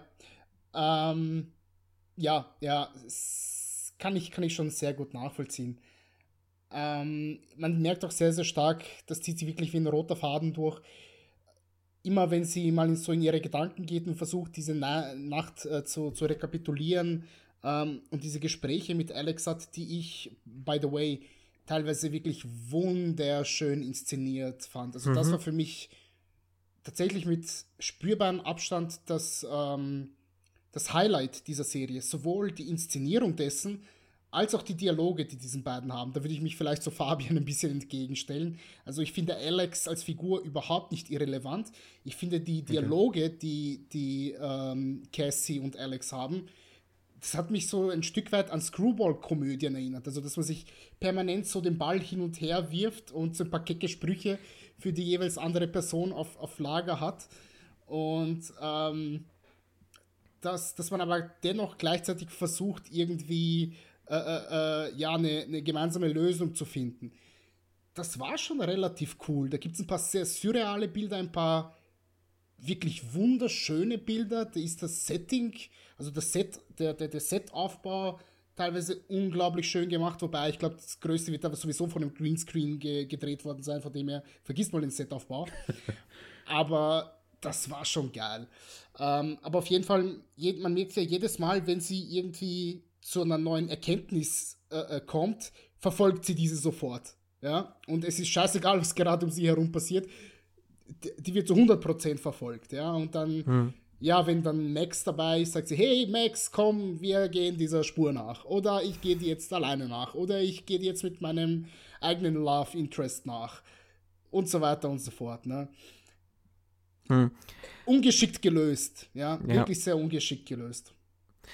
Ja, zumal sie kommt ja an dem Punkt, ähm, sie wird ja rausgeboxt aus eben dieser Trauerfeier, ne, weil, weil die Anwältin einen Gefallen einfordert. Äh, und dann wird ihr ja in dem Apartment der Anwältin dann ja auch eröffnet, ja, pass auf, das sind Leute, die irgendwie, ja, äh, ja, halb. Leichen im Keller haben. ja, also so mafiöse, mafiöse wie sagt man das, mafiöses Verhalten an den Tag legen, also mit Geldwäscherei und hast du nicht gesehen. Und spätestens dann sollte man ja eigentlich sagen, okay, ähm, vielleicht ist mir mein Leben ja doch irgendwas wert und ich äh, halt mal die Füße still so, aber nee, macht sie nicht, hat sie keine Lust drauf. Äh, also weiß ich nicht, dieser eigene Antrieb, der wäre bei mir nicht so, dass ich sagen würde, äh, ich möchte jetzt mit der Pistole im Nacken da weiter irgendwie selber ermitteln oder so. Unabhängig davon lernt sie ja Buckley kennen. Ein, halt, was Nenad ja auch gesagt hat, sie wirft sich ja so unkontrolliert dann auch einfach in dieses Nachtleben und Party hart und aus dem One-Night-Stand wird dann ja doch ein bisschen, bisschen intimere Beziehung auch in dem ganzen Verlauf. Hm, Habt ihr vielleicht geahnt, dass Buckley da doch mehr ist? Also, wie gesagt, wir spoilern ja, kann man ja sagen und vorgreifen, dieser ja, Auftragskiller, beziehungsweise dieser Typ ist, der, der sich diese, diesen, diesen, die, die, der, der Kohle, die, der, der, der die Kohle zurückholen soll. Ich tatsächlich nicht. Ich hätte gedacht, das ist tatsächlich eine Figur, okay. die von außen komplett neu eingeführt wird. Also, ich sag mal, es war jetzt nicht so, dass ich gesagt habe, na klar, das muss der und der sein. Mhm. Es war halt natürlich so, ja, die, die Geschichte mit der Katze, die er da erzählt und war vielleicht äh, ein Vorzeichen, aber ich fand es tatsächlich dann, als es aufgelöst worden ist, fand ich es dann doch alles irgendwie relativ konstruiert. Also auch wie sie sich kennengelernt haben, also ich, ich, ich habe es nicht ganz verstanden, ja. Also er, er, hat sie ja offensichtlich dann schon verfolgt und kennengelernt haben sich aber trotzdem durch Zufall als, ich weiß nicht, sie er hat sie ja in der Bar angesprochen. Ja, ja, sie nimmt ja hat zwei Drinks mit. Okay. Und er sagt, ja, bist aber son ganz, ganz ja. besonders hm. lustig gerade. Hm. Ja, aber, aber halt auch, dass sie dann direkt darauf anspringt, weil ja, ich weiß, also das, das, fand ich dann irgendwie so, ja, okay, also hätte ich jetzt nicht gebraucht. Also ich hätte diesen Twist nicht gebraucht, dass das okay. der Love. Interest, der neue jetzt unbedingt äh, dann der war, der die ganze Zeit dahinter gesteckt hat. Ich äh, hätte es okay gefunden, wenn es Miranda gewesen wäre oder wenn es jemand ganz anders gewesen wäre, hätte ich auch absolut kein Problem mit bin gehabt. Ich, bin ich tatsächlich für Fabian, mhm. wenn man das wirklich durchgezogen hätte, von Anfang bis Ende und hätte gesagt, okay, äh, Miranda ist diejenige und sie verfolgt jetzt äh, Cassie über die komplette erste Staffel hinweg wäre ich vollkommen, vollkommen äh, äh, d'accord damit gegangen. Hätte gesagt, jo, okay, ich bin damit zufrieden. Sie wurde etabliert relativ früh äh, äh, als Bösewichtin und hey, warum nicht bringt die mit den Twist, dass es dann eben doch Buckley ist, finde ich etwas unnötig. Ich finde auch dann die Rekapitulation, wo man dann hier die Szenen sieht, wo er dann überall mit dabei ist, so in kurzen Schnitten in der letzten Folge auch merkwürdig. Ja. Auch die hätte ich nicht benötigt, dass man das noch extra visualisieren muss. Aber ich, das mhm. ist dann für mich eher so ein Schulterzug-Moment, wo ich dann sage, ja, pff, ist halt drin. Nicht, befriedig nicht befriedigend für mich, aber meine Güte. Das ist aber tatsächlich ein Problem, das ich ein paar Mal hatte, dass das einfach zu viel dann gezeigt wird, so nach dem Motto, ja, dass man sicher gehen muss, ihr habt jetzt verstanden, was gerade passiert ist oder ihr habt verstanden, was dieser Charakter gerade fühlt. Und das ist auch tatsächlich mein Problem, was ich mit den Gesprächen zwischen Alex und Cassie im Endeffekt habe, weil ich, ich habe das Buch nicht gelesen, ich gehe stark davon aus, dass die da auch geben wird. Für mich hat es halt, halt teilweise so gewirkt, als wären diese Gespräche ein Vehikel, um zu kaschieren, dass Kaylee Coco vielleicht nicht die beste Schauspielerin ist und dass viel, was eigentlich vielleicht in ihrem Kopf vorgehen sollte und durch Mimik ausgedrückt werden sollte, nicht wirklich funktioniert.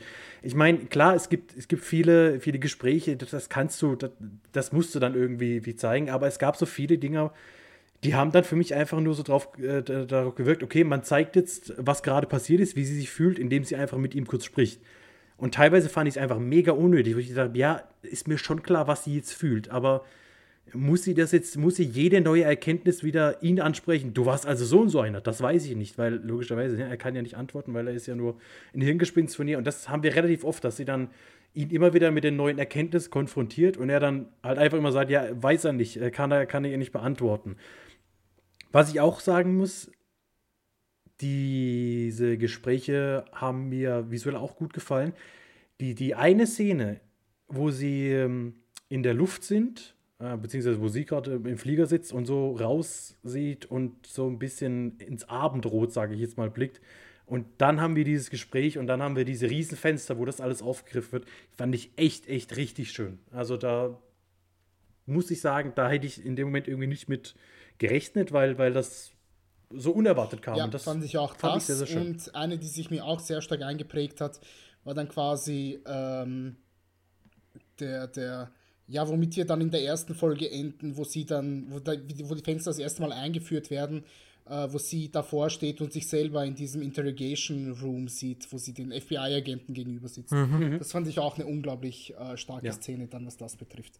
Aber ich finde, generell gibt es da ein paar coole visuelle Einfälle. Ich meine, diese Kästchen werden oft genutzt, wenn wir, wenn wir den Schauplatz irgendwo wechseln, damit wir symbolisiert bekommen, okay, das ist Bangkok, äh, das ist Rom, das ist New York, wir befinden uns gerade hier und da.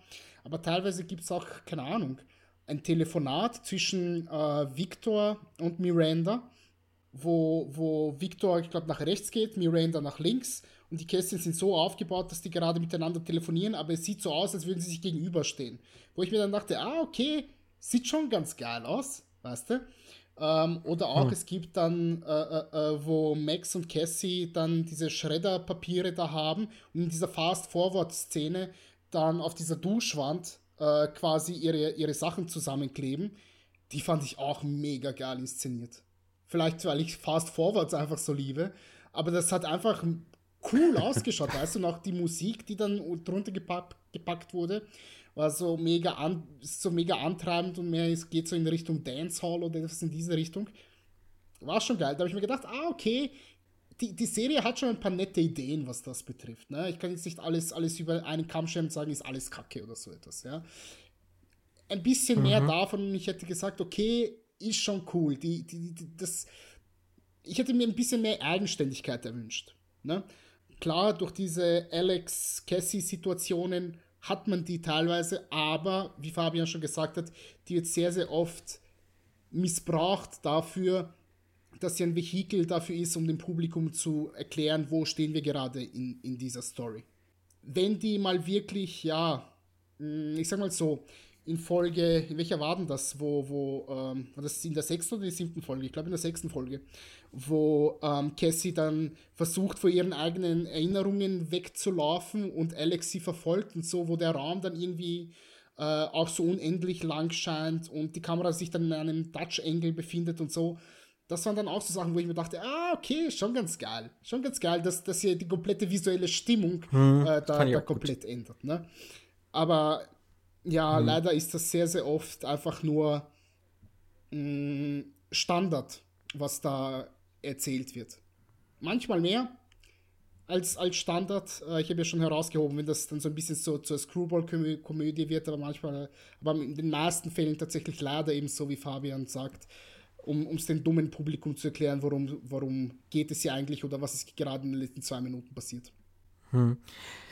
Ich meine, ich hatte ja schon, schon im Vorfeld mal gesagt, so diese Kacheln, die haben mich, die haben mich tatsächlich manchmal gestört und auch ein bisschen rausgerissen. Ich verstehe es, wenn man sagt, so das ah, haben sie jetzt als Stilmittel genommen, um, um halt eine Schnittmontage zu machen oder sowas, alles gut.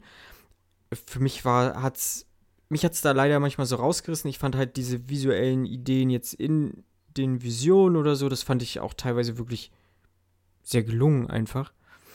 Mm, und so rom-commig meine ich auch unter anderem, wenn sie halt mit Alex äh, nicht diese, diese Tat irgendwie versucht nachzuempfinden oder sich daran zu erinnern, sondern was so davor passiert ist, wie sie über den Rummel gehen, wie sie Abendessen, so das wirkte schon mhm. so sehr äh, Fifty Shades of Grey für mich, ähm, so dieser reiche Typ und die äh, ja normale äh, junge Dame, die, die dem reichen Typen halt so verfällt und sich ja hemmungslos hingibt und äh, dann zum äh, im Endeffekt ja auch zu dem Entschluss kommt, okay, ich liebe ihn tatsächlich. Ähm, jetzt ist er zwar tot, aber ich liebe ihn ja eigentlich. ähm, so das war so, wo ich so das war für mich so sehr ja, sie, kommt, sie kommt aber schon relativ schnell darauf. Also das erste Mal, als sie ihren, ihren ja, das stimmt. Äh,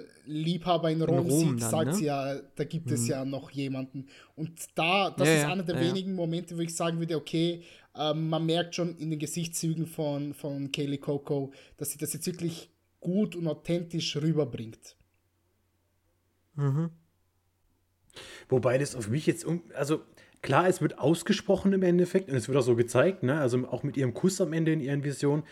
War jetzt für mich aber nicht so die Message, okay, sie, sie hat sich in ihn verliebt äh, in diesen drei Stunden, in denen sie kennengelernt hat, sondern das war für mich dann eher so, ja, das Große und Ganze, dass sie, dass sie jetzt quasi akzeptieren kann, ja, ihre Vergangenheit aufarbeiten kann, dass sie weiß, was ihr Problem ist. Also ich habe das jetzt nicht wirklich so als eins zu eins gesehen, okay, sie hat sich in ihn verliebt, sondern ja, sie, sie, sie, sie hat sich in sich selbst verliebt, mehr oder weniger. Sie, sie weiß, ja, äh, dass, dass sie mhm. eigentlich ein toller Mensch ist und dass sie ihre Probleme hat und dass sie das jetzt aufarbeiten muss und sowas. Mhm. Aber trotzdem fand ich es dann irgendwie so, oh, also ich weiß nicht, also, ja, man hätte es auch weniger romantisch darstellen können. Ja. Dass ja. sie jetzt. Äh, ja. Es hätte, ganz ehrlich, es gibt bestimmt einen Sandra Bullock-Film, in dem sie sich in einen toten Menschen verliebt und äh, das ein Happy End hat. Da bin ich, da bin mir, also würde mich stark wundern, wenn es es nicht gibt. Hat sie auch nicht, hat sich ja nicht mal in den Briefkasten verliebt oder so. Es gibt auch irgendeinen Sandra Bullock-Film, wo sie eine Beziehung mit einem Briefkastenmenschen hat, die in verschiedenen Zeiten. Keine Ahnung. Ich weiß es nicht. Gibt es denn wirklich den Film? Ja, äh, heißt es nicht irgendwie der Brief? Ne, okay, heißt nicht der Briefkasten. Das wäre ein, ein, ziemlich dummer Titel.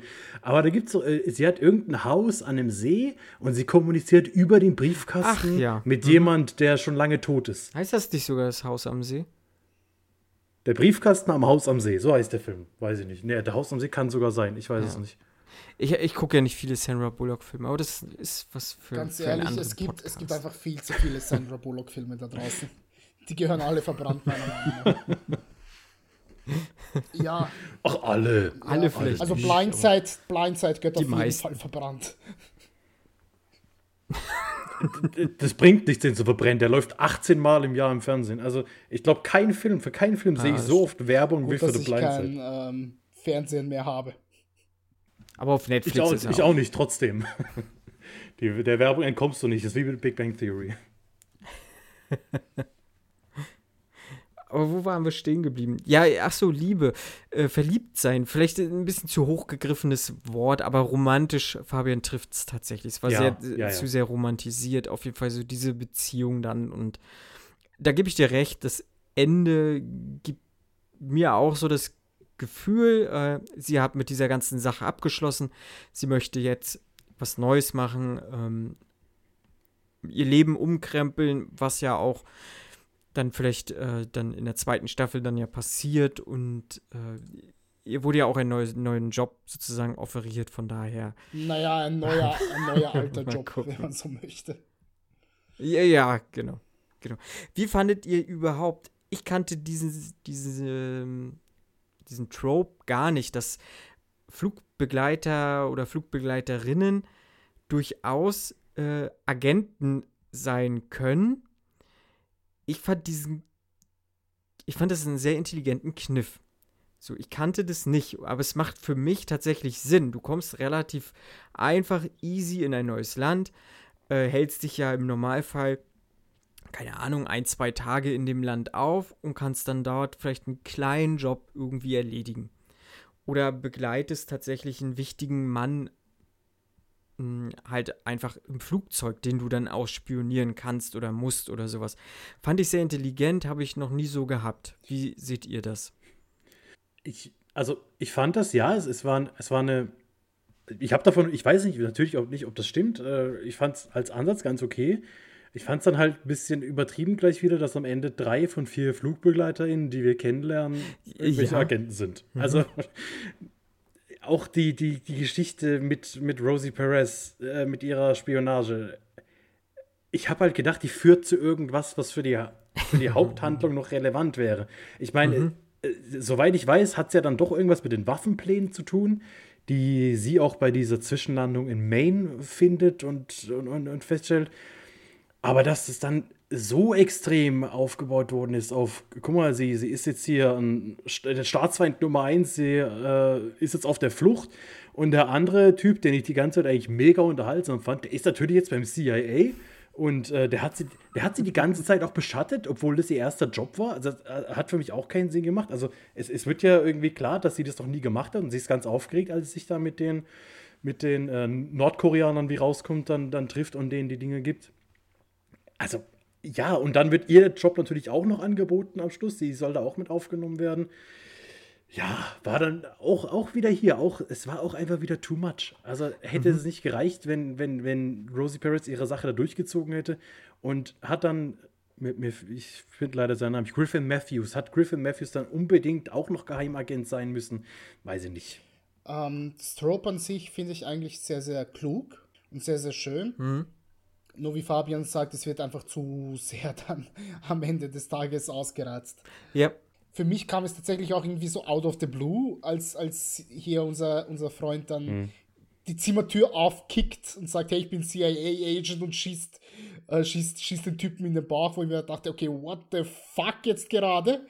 Hätte es nicht gereicht, wenn, wenn sie, keine Ahnung, äh, äh, äh, ihm ins Bein schießt und dann irgendwie, keine Ahnung, äh, äh, die Polizei ruft oder, oder irgendwie so etwas in diese Richtung. Hätte doch auch irgendwie klappen können, aber nö. Woher der auch wusste, dass da jetzt irgendwas los ist. Ich meine, gut, es ist ein Pistolenschuss gefallen. Wahrscheinlich hat er das gehört. Ja. Aber, aber ey, Leute, das kam, weiß nicht. Es war sehr un unbefriedigend für mich, als, als hier der, als, als, als der CIA-Agent da, da hineinstürmt, ne? Mhm am Ende des Tages die, dieser Subplot um Rosie Perez fand ich schön aufgebaut. Ich kann nachvollziehen, wo die Figur herkommt. Ich hätte mir auch erwartet, nach ihrem Geständnis, dass sie, dass sie Cassandra gegenüber macht, dass ähm, diese, diese Storylines irgendwie ineinander fäden und irgendwas miteinander zu tun haben. Mhm. Wahrscheinlich wird das dann eher so in der zweiten Staffel äh, äh, zu, zustande kommen. Ähm, aber ich bin mir relativ sicher, dass es dann eben ja um, um Rosie Perez dann in der, in der zweiten Staffel gehen wird und dass sie dann vielleicht sogar dort die, die Hauptfigur sein wird. Vielleicht wird es ja auch tatsächlich so eine Serie, wo man sagt, okay, wir wechseln einfach mal die, die Hauptfiguren durch und gehen da durcheinander und vielleicht ist beim, keine Ahnung, in der dritten Staffel dann der CIA-Agent oder vielleicht einer unserer zwei FBI-Agents. Wer weiß das schon so genau?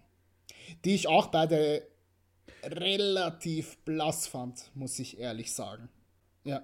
Die, die FBI-Agents, das waren eher, also, äh, das waren halt, ja, eher der nervige Typ, der, der immer, äh, der immer das Offensichtliche will und der halt auch, ne, sein, sein Ding verfolgen will und sie dann natürlich die smarte Taffe, die ihm immer entgegentritt, 800 Mal sagt, er soll nicht in den Personal Space äh, eintreten.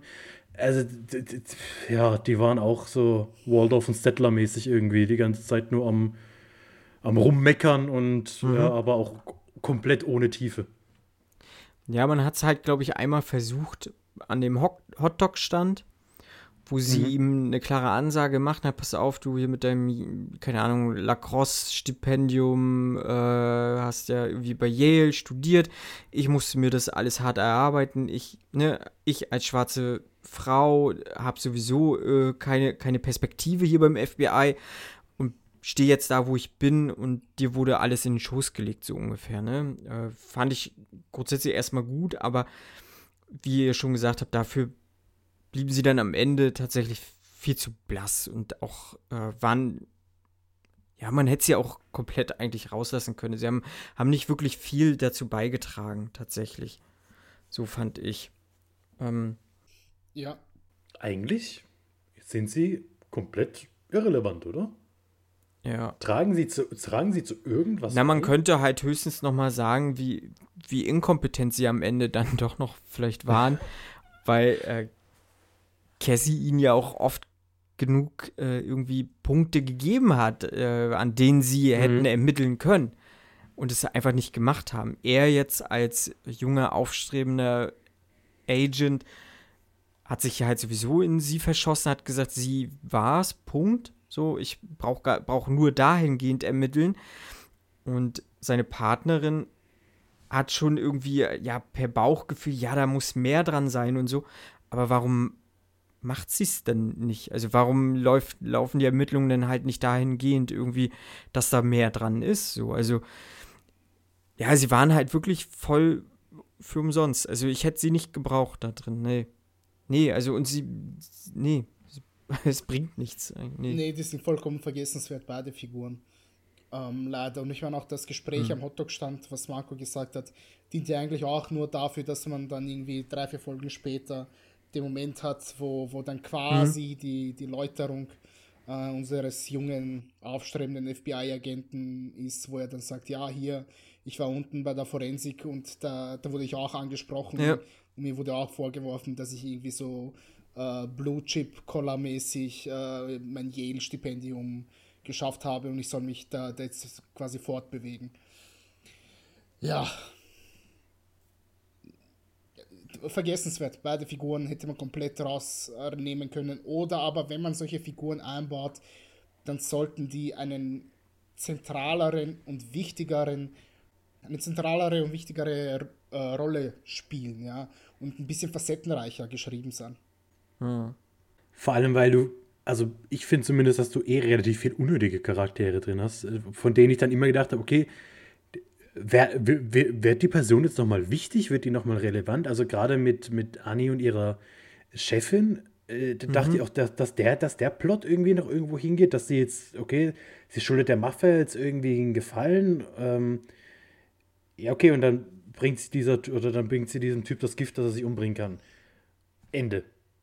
Da war ich dann so, okay, das war also für mich aber relativ klar, dass das ja, da enden wird, dass das, dass das mehr oder weniger so ein Red Herring ist, den man hinwirft und sagt, haha, wir äh, glauben, wir sind so schlau und ich meine, das sind ja auch Sachen, du hast nur acht Folgen Zeit, ne? Das sind jetzt wie viel? Vielleicht 600 Minuten, Pi mal Daumen, ja? Du kannst da nicht alles abhandeln, du kannst da nicht ähm, 7000 Fährten legen und jede Geschichte zu, zu Ende erzählen oder aber in die nächste Staffel irgendwie schaffen. Es kann sein, dass das eine, eine Sache ist, die wurde hier kurz angeteased und in vier Staffeln ähm, nimmt man die dann auf und, und sagt dann hier, für alle Leute, die, die sich das, keine Ahnung, die das aufmerksam verfolgt haben, dieses Produkt, werden wir das dann ähm, so einbauen, so quasi als kleine Belohnung mit drin, dafür, dass sie so aufmerksam geguckt haben. Aber dass man das jetzt nicht unbedingt da hineinbringt und dann sagt, okay, wir ziehen das jetzt voll durch, war für mich schon relativ offensichtlich, weil dann zu viel von der Haupthandlung hätte weggekürzt werden müssen. klar, also ich habe, ich habe jetzt nicht erwartet, dass, dass der dass sich die, die, die, die, die Handlungsstränge irgendwie treffen, aber das waren dann für mich so Dinge, wo ich gesagt habe, ja, okay, das fand ich jetzt irgendwie unnötig. Das, das hätte mir jetzt nicht zeigen müssen, äh, dass, dass sie äh, jetzt irgendwie bei der Mafia in, in, in, in- der Schuld steht. Weil es wird ja auch so relativ klar, also das, das läuft ja alles dann auf die Konfrontation zwischen den beiden hin, wo, wo sie Cassandra vorwirft, okay, du bist Alkoholikerin und sie wirft ihr dann vor, hey, du bist aber eine Lügnerin, du arbeitest hier für ganz krumme Menschen, was ja aber eigentlich vorher schon klar ist. Also sie unterhalten sich ja mehr oder weniger offen drüber, dass sie öfter mal diese Mafia-Frauen, diese Mob-Wives im Endeffekt verteidigt. Und ja, ich weiß nicht, also das, das waren da einfach so Dinge, wo ich so dachte, hätte ich den Ausflug in den Knast jetzt unbedingt gebraucht, um, um sie als Charakter irgendwie, wie, da, damit, damit ich sie besser verstehen kann, weiß ich nicht. Also das waren alles so, so, so, das ist jetzt schon Nitpicking, also das war jetzt nicht mein, mein, mein, mein Hauptproblem mit der Serie. Aber das waren dann teilweise so Dinge, wo ich gesagt habe, ja, okay, weiß ich nicht, hat das jetzt Sinn? Also da fand ich jetzt zum Beispiel das mit, mit Rosie Perez irgendwie, hat mich dann mehr rausgenommen, mhm. weil es einfach mehr Zeit auch eingenommen hat. Und ich, also ich finde den Ansatz interessant, den du vorhin gemeint hast, Ninas, ähm, dass es ganz cool wäre, wenn man sagt, okay, man macht jetzt nicht unbedingt eine Anthology draus, aber Staffel 2 ja, ist jetzt Cassandra eben nicht mehr der Hauptcharakter, sondern nur noch äh, eine, eine Nebenbuhlerin. Ich kann es mir auch nicht. nicht vorstellen. Also dafür ist, ist, sie, ist sie halt das Zugpferd. Also sie, sie, sie ist der präsenteste Name. Und ich glaube eher, dass das im Endeffekt, das wird so enden wie, wie hier äh, 13 Reasons Why, ja. Man hat, man hat ein Buch, man sagt, okay, man macht da eine Staffel draus.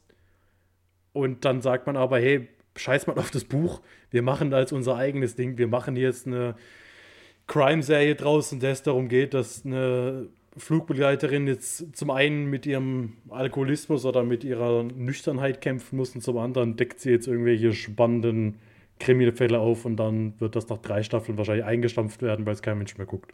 Meine Prognose. Ihr habt es zuerst gehört. Sehr gut möglich, ja. ähm, Sehe ich auch am wahrscheinlichsten. Ja. Würde ich schade finden. Weil mir würde jetzt ad hoc keine Serie einfallen, wo man sagt, okay, äh, Staffel für Staffel geht man durch und nimmt tatsächlich eine andere Figur, auf die man sich dann konzentriert und die dann mhm. die Hauptfigur wird. Das einzige Beispiel, was so in eine ähnliche Richtung geht, das mir so ad hoc einfallen würde, wäre The Wire, wo man Staffel für Staffel einfach unterschiedliche Institutionen in Baltimore hat, die beleuchtet werden. Ne? Dann ist es mal, zuerst ist es der Hafen, ähm, danach ist es irgendwie das, die, das, die Schule, dann äh, die Presse äh, äh, in, in der Stadt, äh, dann die politischen Machenschaften auf regionaler Ebene und so weiter und so fort. Ne? Aber dass man jetzt wirklich sagt, okay, hier hast du Figur A, in der nächsten Staffel Figur B, dann Figur C, kenne ich nicht und wäre vielleicht mal wirklich was Neues und Interessantes für die Serienlandschaft. Dass man da ja. jetzt nicht sagt, okay, ich mache hier à la Fargo oder True Detective eine komplette Anthology-Serie, ähm, sondern vielleicht mal so etwas in diese Richtung. Mhm. Also auch hier, liebes Flight Attendant Team, falls ihr Inspiration braucht, wir sind für euch da. Wir arbeiten und helfen gerne mit. Noch sind wir günstig. ähm, wir haben jetzt ja tatsächlich auch ein bisschen Miranda außen vor gelassen. Jetzt bis jetzt. Mh, mm, wie fandet ihr sie wurde ja doch als so, ja, so, so, so äh, coole, harte, ich sag jetzt mal, Killerin eingeführt, die uns ja auch relativ lange erstmal so im Verborgenen blieb. Oder wir wussten ja auch nicht viel von ihr. Fandet ihr den Charakter oder die Figur so, so gut eingeführt ähm, und zum Ende hin ihr, ihre, ihre Wendung, so was sie, was sie vorgenommen hat, äh, so sinnhaft in dem ganzen, in der ganzen Serie? Oder hättet ihr vielleicht irgendwie was anderes euch gewünscht oder erhofft von dem von, von ich Miranda. Ich fand sie eine der, der besten Figuren in, die, in, der, in der gesamten Serie. Ich mhm. fand es gut, wie sie eingeführt wurde. Ähm, ich finde sie perfekt gecastet. Ähm, also Michelle Gomez äh, äh, äh, sprüht tatsächlich so eine Art Coolness, aber auch Toughness aus. Halt auch so ein bisschen, okay, da möchte ich nicht im Dunkel begegnen. Ich glaube, die könnte mir, die könnte mir ordentlich den Arsch versohlen quasi. Ich kaufe das von der ersten Sekunde ab, dass sie mega abgebrüht ist und voll die, die, die äh, ja, super äh, böse Kriminelle ist. Ihre Erläuterung zum Schluss, würde ich sagen, eine Zeit lang gehe ich damit und sage, ja, das passt, ne? dass sie dann irgendwie so gemeinsame Sache machen will mit Cassie, äh, dass Cassie ihr aber wiederum nicht vertraut, sage ich, okay, schon gut. Ich würde ihr genauso wenig vertrauen an deiner Stelle. Und dass sie sagt, okay, das ist jetzt das geringste Übel, das wir hier nehmen können, wenn wir beide ähm, um unser Leben fürchten müssen und deswegen sind wir hier eine Zwecksgemeinschaft, äh, die, wir, die wir eingehen müssen. Fand ich cool.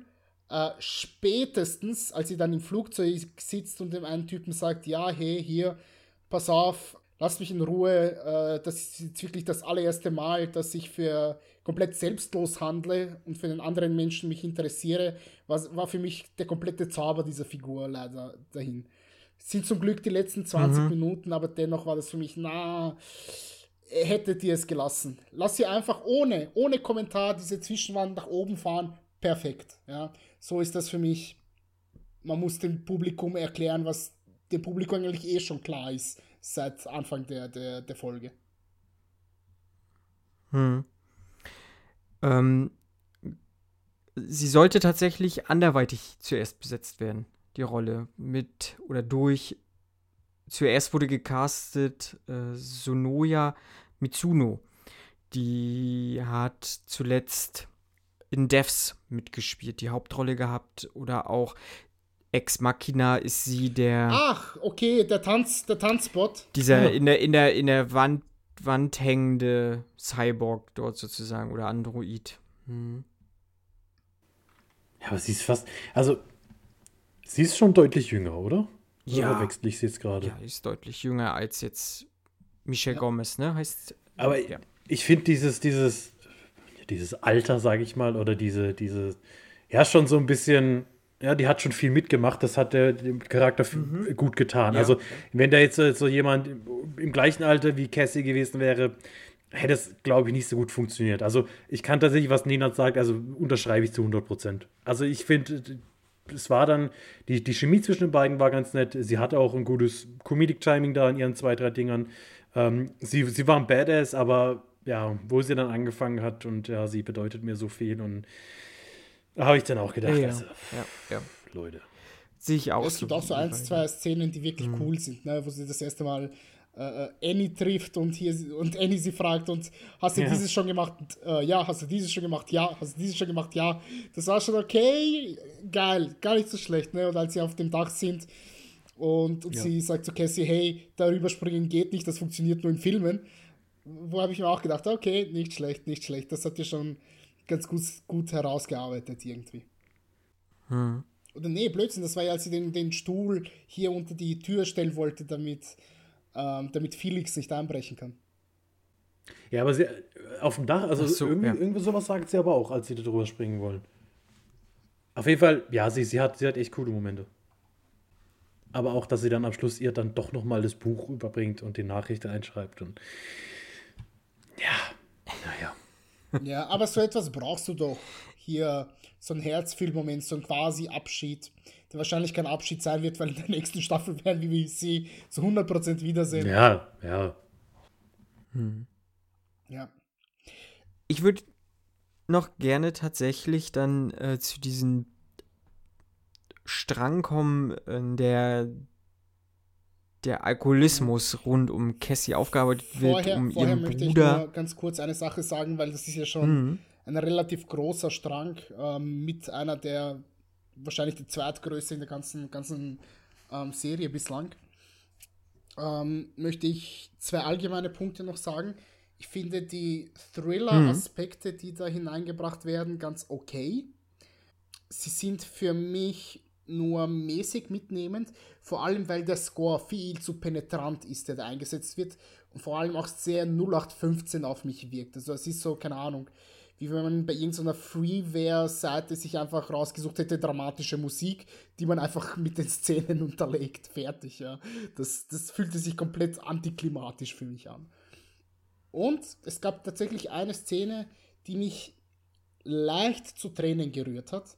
Ähm, nämlich als Cassandra dann mit der, mit der Großmutter in Italien spricht und die Großmutter ihr sagt, hier von wegen, die Kinder werden so schnell erwachsen und äh, fehlen dann irgendwann die eigenen Entscheidungen und so weiter und so fort. Da habe ich mir ja schon gedacht, okay, ähm, ich möchte zwar gerade nicht, dass es in diese Richtung geht, aber das habt ihr, das habt ihr schon klug hineingeschrieben, das Drehbuch. Die, die Szene hatte mich echt. Mhm. Ich kann mich, also Ich habe das vor zwei Stunden fertig gesehen. Ich kann mich an diese Szene nicht erinnern. Aber ich muss auch sagen, dass ich, äh, je länger das Ganze ging, desto häufiger war ich am Handy. Zu meiner Schande. Vielleicht standst du auch unter Alkoholeinfluss, Fabian? Nö, Nee. ich riech nichts.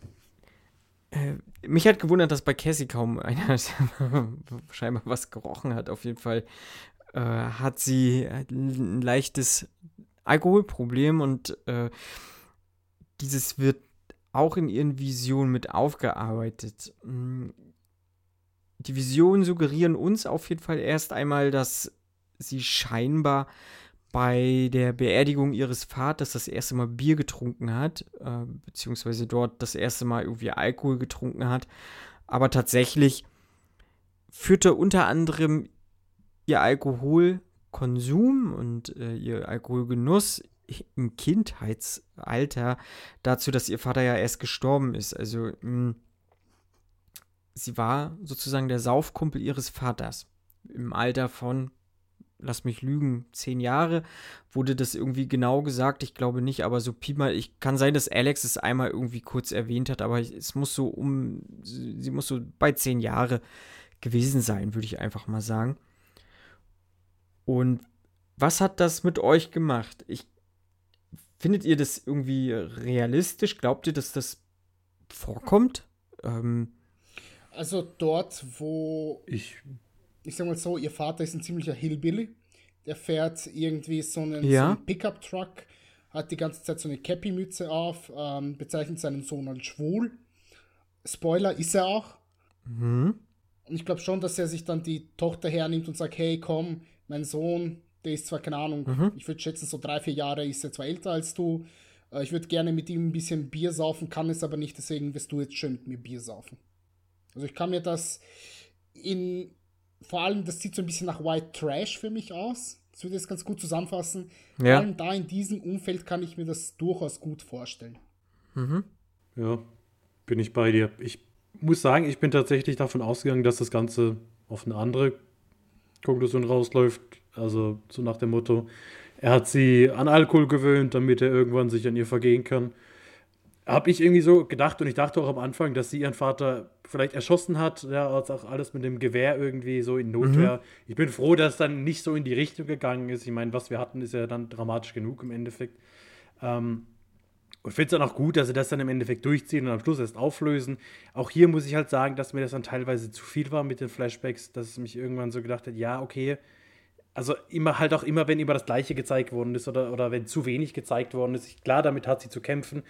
Ähm, das ist Teil ihrer Reise, die sie im Endeffekt durchmacht. Von daher fand ich das jetzt nicht dramatisch, aber auch da war es mir ein bisschen zu viel.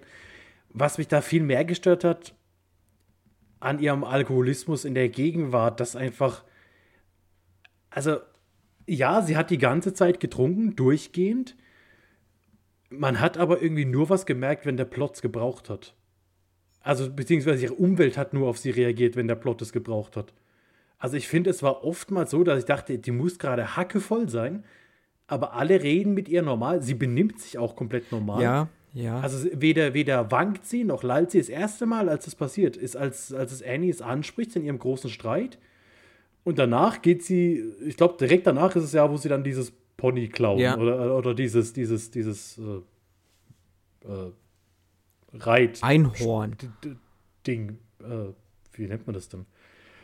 Die, die, diesen, diesen, keine Ahnung, was halt vor Geschäften steht, wo man eine Mic reinmacht und dann kann man da so ein, so ein Reitautomat-Maschinen-Dings. Ähm, da war es dann ja extrem, da hat man es dann auch extrem gemerkt. Ich weiß nicht, ob das dann auch so gemeint war, so nach dem Motto, jetzt spricht sie mal jemand darauf an, jetzt sehen wir, wie alle sie sehen. Und die ganze Zeit war es halt aus ihrer Wahrnehmung und sie nimmt es nicht anders wahr, als es gewesen ist. Aber ich fand es dann schade, dass das halt irgendwie so, ja, nie von ihrer Umwelt aufgegriffen wurde. Ich glaube, einer der Ermittler sagt mal, dass sie halt nach Alkohol gerochen hat. Aber so ihre Kollegen und so, da, da kommt zwar dann immer so die, die, die kleinen Seitenhiebe von wegen, ah, was mal wieder Ihr feiern und, und hier und da. Aber genau, aber, aber es, es wird mir irgendwie zu wenig angesprochen. Also ich, ich weiß es nicht. Es, es, es war dann so, man sieht zu wenig davon, dass sie jetzt wirklich schon wieder äh, morgens angefangen hat mit, mit zwei kleinen Kümmerlingen und abends dann hier nochmal schön Eine Flasche Fernet Brangau. Also ganz ehrlich, ähm, ich, fra ich frage mich, wie sie, wie sie nicht an Leberversagen äh, äh, krepiert ist. Das ist unglaublich, wie viel diese Frau säuft. Lustigerweise auch nur Wodka und lustigerweise auch nur diesen einen Wodka. Ja. Also da muss schon eine Partnerschaft irgendwie bestanden haben zwischen, zwischen Warner Brothers und dieser einen Wodka-Marke. Und hier bei der, bei der Gedenkfeier hier und da mal ein bisschen Shampoos, aber das war es dann auch schon. Mir ging das nach, nach einer gewissen Zeit wirklich voll auf die Nerven, wie viel die Frau einfach nur gesoffen hat. Ne? Und auch diese Redemption, Ja, dass man jetzt ja. sagt, nee, komm, ich trinke jetzt äh, nur noch Kaffee und auf dieser kleinen Steinmauer werde ich schön alle, alle kleinen Wodkafläschchen, die ich entwendet habe aus dem Flugzeug, da aufreihen quasi. Nee, sorry, das war dann wirklich zu viel für mich. Ne? Dass sie dann sagt am Ende, okay, ich habe eine Läuterung und ich gehe zu den anonymen Alkoholikern und ich habe hier meinen Chip bekommen für einen Tag ohne Alkohol und so. Ist okay, ja.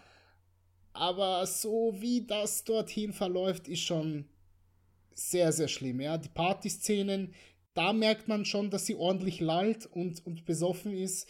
Wie gesagt, ihr Bruder sagt es ihr einmal knallhart ins Gesicht, hey, ich, äh, ich bin hier mit meinen Töchtern hier bei dir zu Besuch und du bist voll besoffen und wir sehen alle, dass du voll besoffen bist und wissen alle, dass du voll besoffen bist. Ähm, mich hat es da gewundert, am Ende des Tages so, okay, warum merken wir das nicht? Weil irgendwie kommt sie dann doch irgendwie normal rüber. Ähm, was dann aber Sinn machen würde, was du gesagt hast, Fabian, dass wir das Ganze eigentlich nur permanent aus ihrer Perspektive mitbekommen, dass sie das Gefühl hat, okay, es ist ja alles normal, weil am Ende des Tages ähm, all ihre Erinnerungen, die sie immer und immer wieder rekapituliert, denkt sie immer, okay, so wie ich es in meinem Kopf abgespeichert habe, ist es quasi normal. So wie ich meine komplette Kindheit abgespeichert habe, so ist es tatsächlich gewesen. Und ihr Bruder ist eigentlich der, der sagt, hey, nein, ein Scheißdreck ist es so gewesen. Es ist anders gewesen, als du es dir zurechtgereimt hast. Ähm, von dem her, ja, kann man da durchaus in diese, diese Richtung argumentieren, beziehungsweise es so interpretieren. Ähm, nur wie gesagt, ey, ganz ehrlich, wenn man aufsteht und das Erste, was man macht, ist, ähm, ich, ich mache die Wodkaflasche auf und, und trinke erstmal zwei Schluck davon, dass man dann nicht einsehen will, dass man ein ordentliches Problem hat, ja, ich weiß nicht. Aber dass sie auch niemand drauf anspricht, eben bis auf, äh, bis auf ihren Bruder, finde ich tatsächlich auch sehr schwierig. Ja. Ja, es, es gibt ja diese, diese Szene, wo sie dann aufwacht, ähm, wo sie bei Annie übernachtet hat Ja. und Max macht ihr Kaffee und das Erste, was ist, sie geht zum, geht zum Eisschaum erstmal Wodka rein. Und es wird halt so als, als, als Quirk irgendwie hingenommen. So, ach ja, jetzt macht sie halt ein bisschen Wodka rein. Aber ich meine, klar, dass sie das selbst nicht einsieht, äh, das kann ich ja schon nachvollziehen, weil so wird es den meisten Süchtigen gehen. Aber dass halt wirklich niemand sie so wirklich mal darauf anspricht, außer halt dem Bruder, und der kriegt es ja nicht mal täglich mit. Also ihre, ihre ähm, Megan, die sie, die, die sie ja für ihre beste Freundin hält, oder halt Annie, die wirklich ihre beste Freundin ist, dass da niemand dann mal sagt, äh, mach mal locker oder ist mal gut jetzt, äh, such dir mal professionelle Hilfe, sondern dass immer irgendwie so Teil des Witzes ist, finde ich schwierig. Ja, sehe ich auch so. Ähm, irgendwann hätte mal früher jemand die Reißleine ziehen müssen. Hm. Ich meine, wie ihr Bruder sich verhält, beziehungsweise sie darauf anspricht, weiß ich nicht, finde ich manchmal nicht so ganz nachvollziehbar, weil natürlich war sie irgendwie als Kind zu ihrem Bruder auch ein Arschloch. So, also auch ziemlich großes, aber der Vater hat es ihr ja auch so vorgelebt, muss man ja auch dazu sagen. Und sie irgendwie dahin getrieben. mh. Aber so, was er sagt, so, ich verbiete dir den Umgang mit meinen Nichten oder mit dem Neffen oder wie, weiß jetzt gar nicht, zwei Ja, Kinder zwei waren Nichten. das, ne? Zwei Nichten. Zwei Nichten, genau. Ähm, weiß ich nicht, kann ich immer so manchmal nicht so ganz nachvollziehen, zumal er ja auch mit dabei war und sowas. Ähm,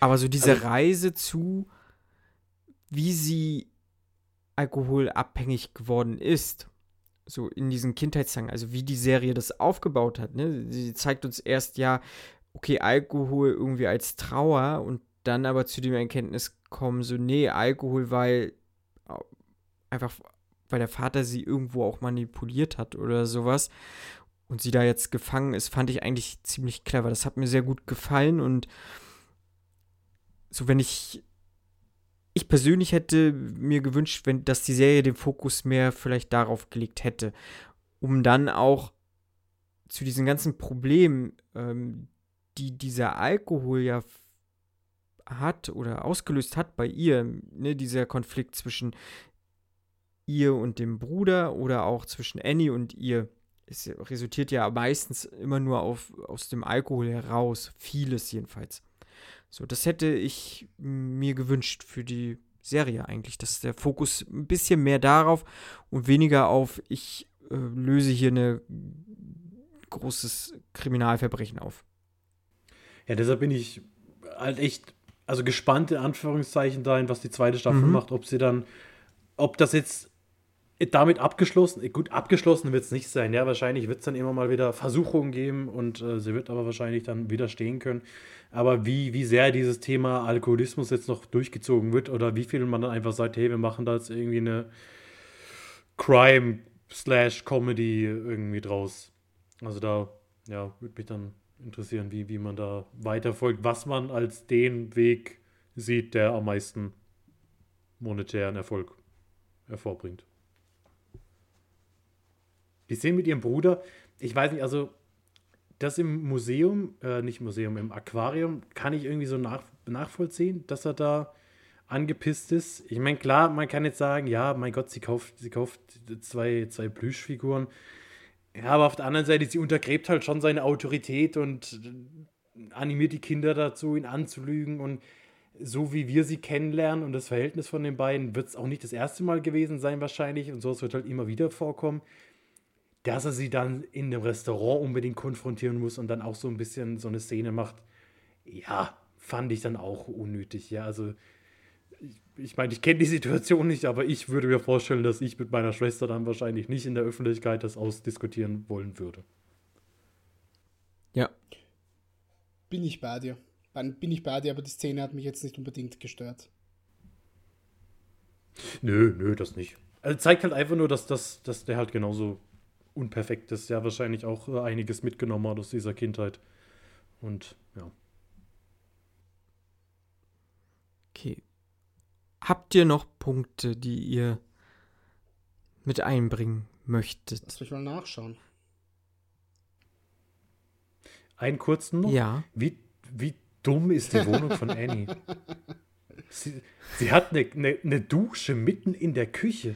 Ja, es muss ja, ne, sie hat ja da so einen so so einen Bogen noch drin. Das wird ja, ja hier so eine, ja, Indus, ja, ehemalige Halle, Indus, also ja, so ein industrieller ein Look auf jeden Fall, irgendwie sowas, ne? Ja, so Loft. Und das ja. ist aber eines der wenigen Sets, habe ich gelesen. Also das war tatsächlich äh, ein Set, das sie gebaut haben extra. Warum baue ich mir eine gläserne Dusche in die Küche? Ich meine, ich glaube, sowas gibt es auch in Deutschland oft. Bestimmt. Heißt, ich glaube, Frankfurter Bad oder sowas, äh, dass da die Wohnung oftmals mit, mit einer Dusche in der Küche gebaut worden, aber halt nicht unbedingt gläsern und auch nicht unbedingt so, dass sofort, wenn man die Wohnungstür aufmacht, in die Dusche guckt. Fand ich mega weird. Und das wird auch angesprochen von Miranda. Stimmt, ja. Irgendwie so eine, eine Throwaway-Satz, ja, ja, in the Kitchen. Hm. Und da habe ich dann gedacht, oh ja, mit der kann ich connecten. Aber ich fand die Wohnung ganz schick. Also ich hätte, hätte da auch, auch leben können. Und ich sag mal, sie wurde ja eigentlich auch als Junggesellin äh, etabliert. Und ich glaube, sie hat auch nicht vorgehabt, sich in Max irgendwie längerfristig zu verlieben oder irgendwie eine Beziehung einzugehen. Und so als Karrierefrau irgendwie, glaube ich schon, oder ich dann als, als Klammern nicht äh, Karrieremann, äh, hätte, würde da auch leben wollen. Ja, doch, so. Also mein, mein präferierter Ort für, für eine Dusche ist auch nicht unbedingt da, wo sie platziert wäre. ähm, vor allem, wenn man so eine Dusche hinbaut dort. Ich meine, dann baut zumindest Milchglas dorthin, dass man nicht durchgucken kann. Ja, das stimmt. Aber dass, dass da quasi, ja, äh, äh, Kelly Coco da Full Frontal Max nackt sieht, das ist dann schon ein bisschen merkwürdig. Da gebe ich dir auf jeden Fall recht, ja. Ich habe nur gehofft, dass die Toilette nicht auch noch gleich irgendwo. Vielleicht können sie sich ja keine Wände leisten. Das ist ja auch möglich. Ich meine, das Einzige, was wir da sehen, wir, wir sehen ja nur zwei Säulen, glaube ich, in der, in der kompletten äh, äh, Ja. Wohnung. Ja, den, den, den, den, Ja, Bogen, den aber komischen. ansonsten Wände habe ich da zumindest nirgendwo gesehen. Von dem her. Vielleicht hat, das, hat es auch daran gefehlt. Wer weiß es schon so genau? Wobei so ein, so Gipskartonwand einziehen ist jetzt ja aber eigentlich auch nicht die Eigentlich Hürde. Ne? nicht, aber, ne, aber Ah, ich ja. meine, Max ist ja mehr der Eigentlich. Computerspezialist. Ähm, Ja, das stimmt. als An Anwältin hat sowieso keine Zeit dafür. Ja. Hm. Und mehrere Leute kennt Annie anscheinend nicht. Nur so ein paar äh, Mobdons und deren Ehefrauen. Naja, die können doch, die, also die haben ja bestimmt alle irgendwelche Schwarzarbeit-Businesses, wo sie sowas machen wissen lassen wir, können. die, ja, die entsorgen dann gleich noch eine Genau, Leiche in der Sicario-Style. Genau. können sie einfach drin einmauern und gut ist. Win-win. Ja. Ähm, nee, ich habe ich hab mir gerade durch meine, meine äh, Notizen durchgeschaut und ich hätte tatsächlich ähm, nichts mehr. Außer wie gesagt, ähm, vielleicht eins noch. Ähm, visuell, alles in allem finde ich die Serie wirklich, wirklich schön. In allem. Und hochwertig. Das sowieso.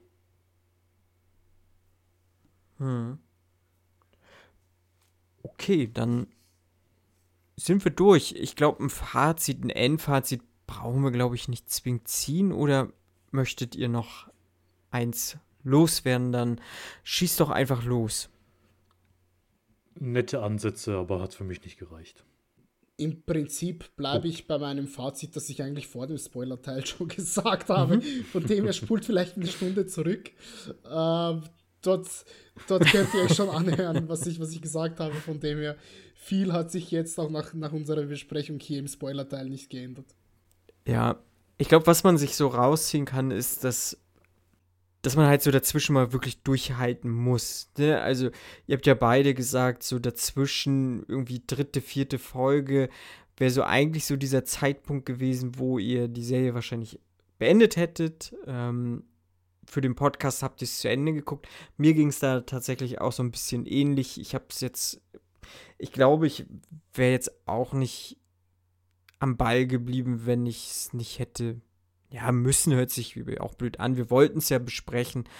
Ähm, ohne Besprechung hätte ich es auch wahrscheinlich vorzeitig beendet. Und ähm, aber ich gehe mal davon aus, alle, die mh, jetzt diesen Podcast hoffentlich hören, haben die Serie eh schon irgendwie geguckt und vielleicht ein bisschen was rausgenommen. Ja, uns, uns würde auf jeden Fall interessieren, ähm, schreibt uns doch mal, wie ihr zu der Serie steht. Also seht ihr das ähnlich wie wir? Oder sagt ihr, hey, ihr habt ja überhaupt keine Ahnung, das ist ja die geilste Serie seit, keine Ahnung, den Sopranos. Ja, das könnt ihr auf jeden Fall auf den verschiedensten Wegen machen. Mir ist eingefallen, ich muss noch eine E-Mail-Adresse machen, die, die droppe ich jetzt einfach, damit ich sie mache. Schreibt an Fernsehsessel, wir können auch improvisieren. Ed, Was? Wa- Was? ich wollte nur die Zeit überbrücken, bis dir eine E-Mail-Adresse einfällt. Ach so.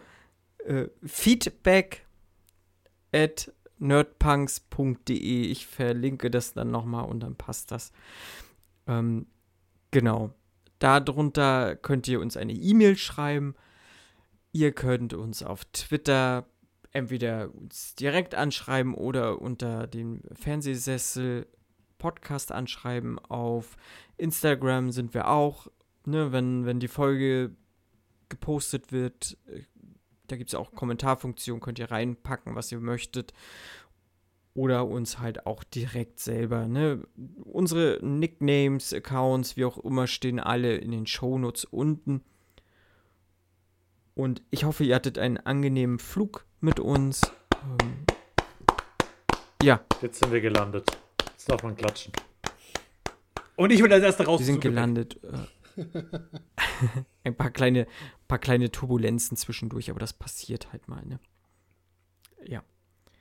Nenad Fabian, es hat mir Spaß gemacht, mit euch The Flight Attendant zu besprechen.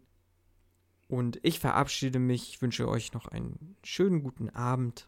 Bis, zum dann. nächsten Tschüss. Mal. Ciao, ciao. You weren't a suspect before, you sure as hell are now. How many drinks have you had today? I'm a crazy drunk flight attendant, not a killer. What did you get me involved with? I feel like I'm losing my mind.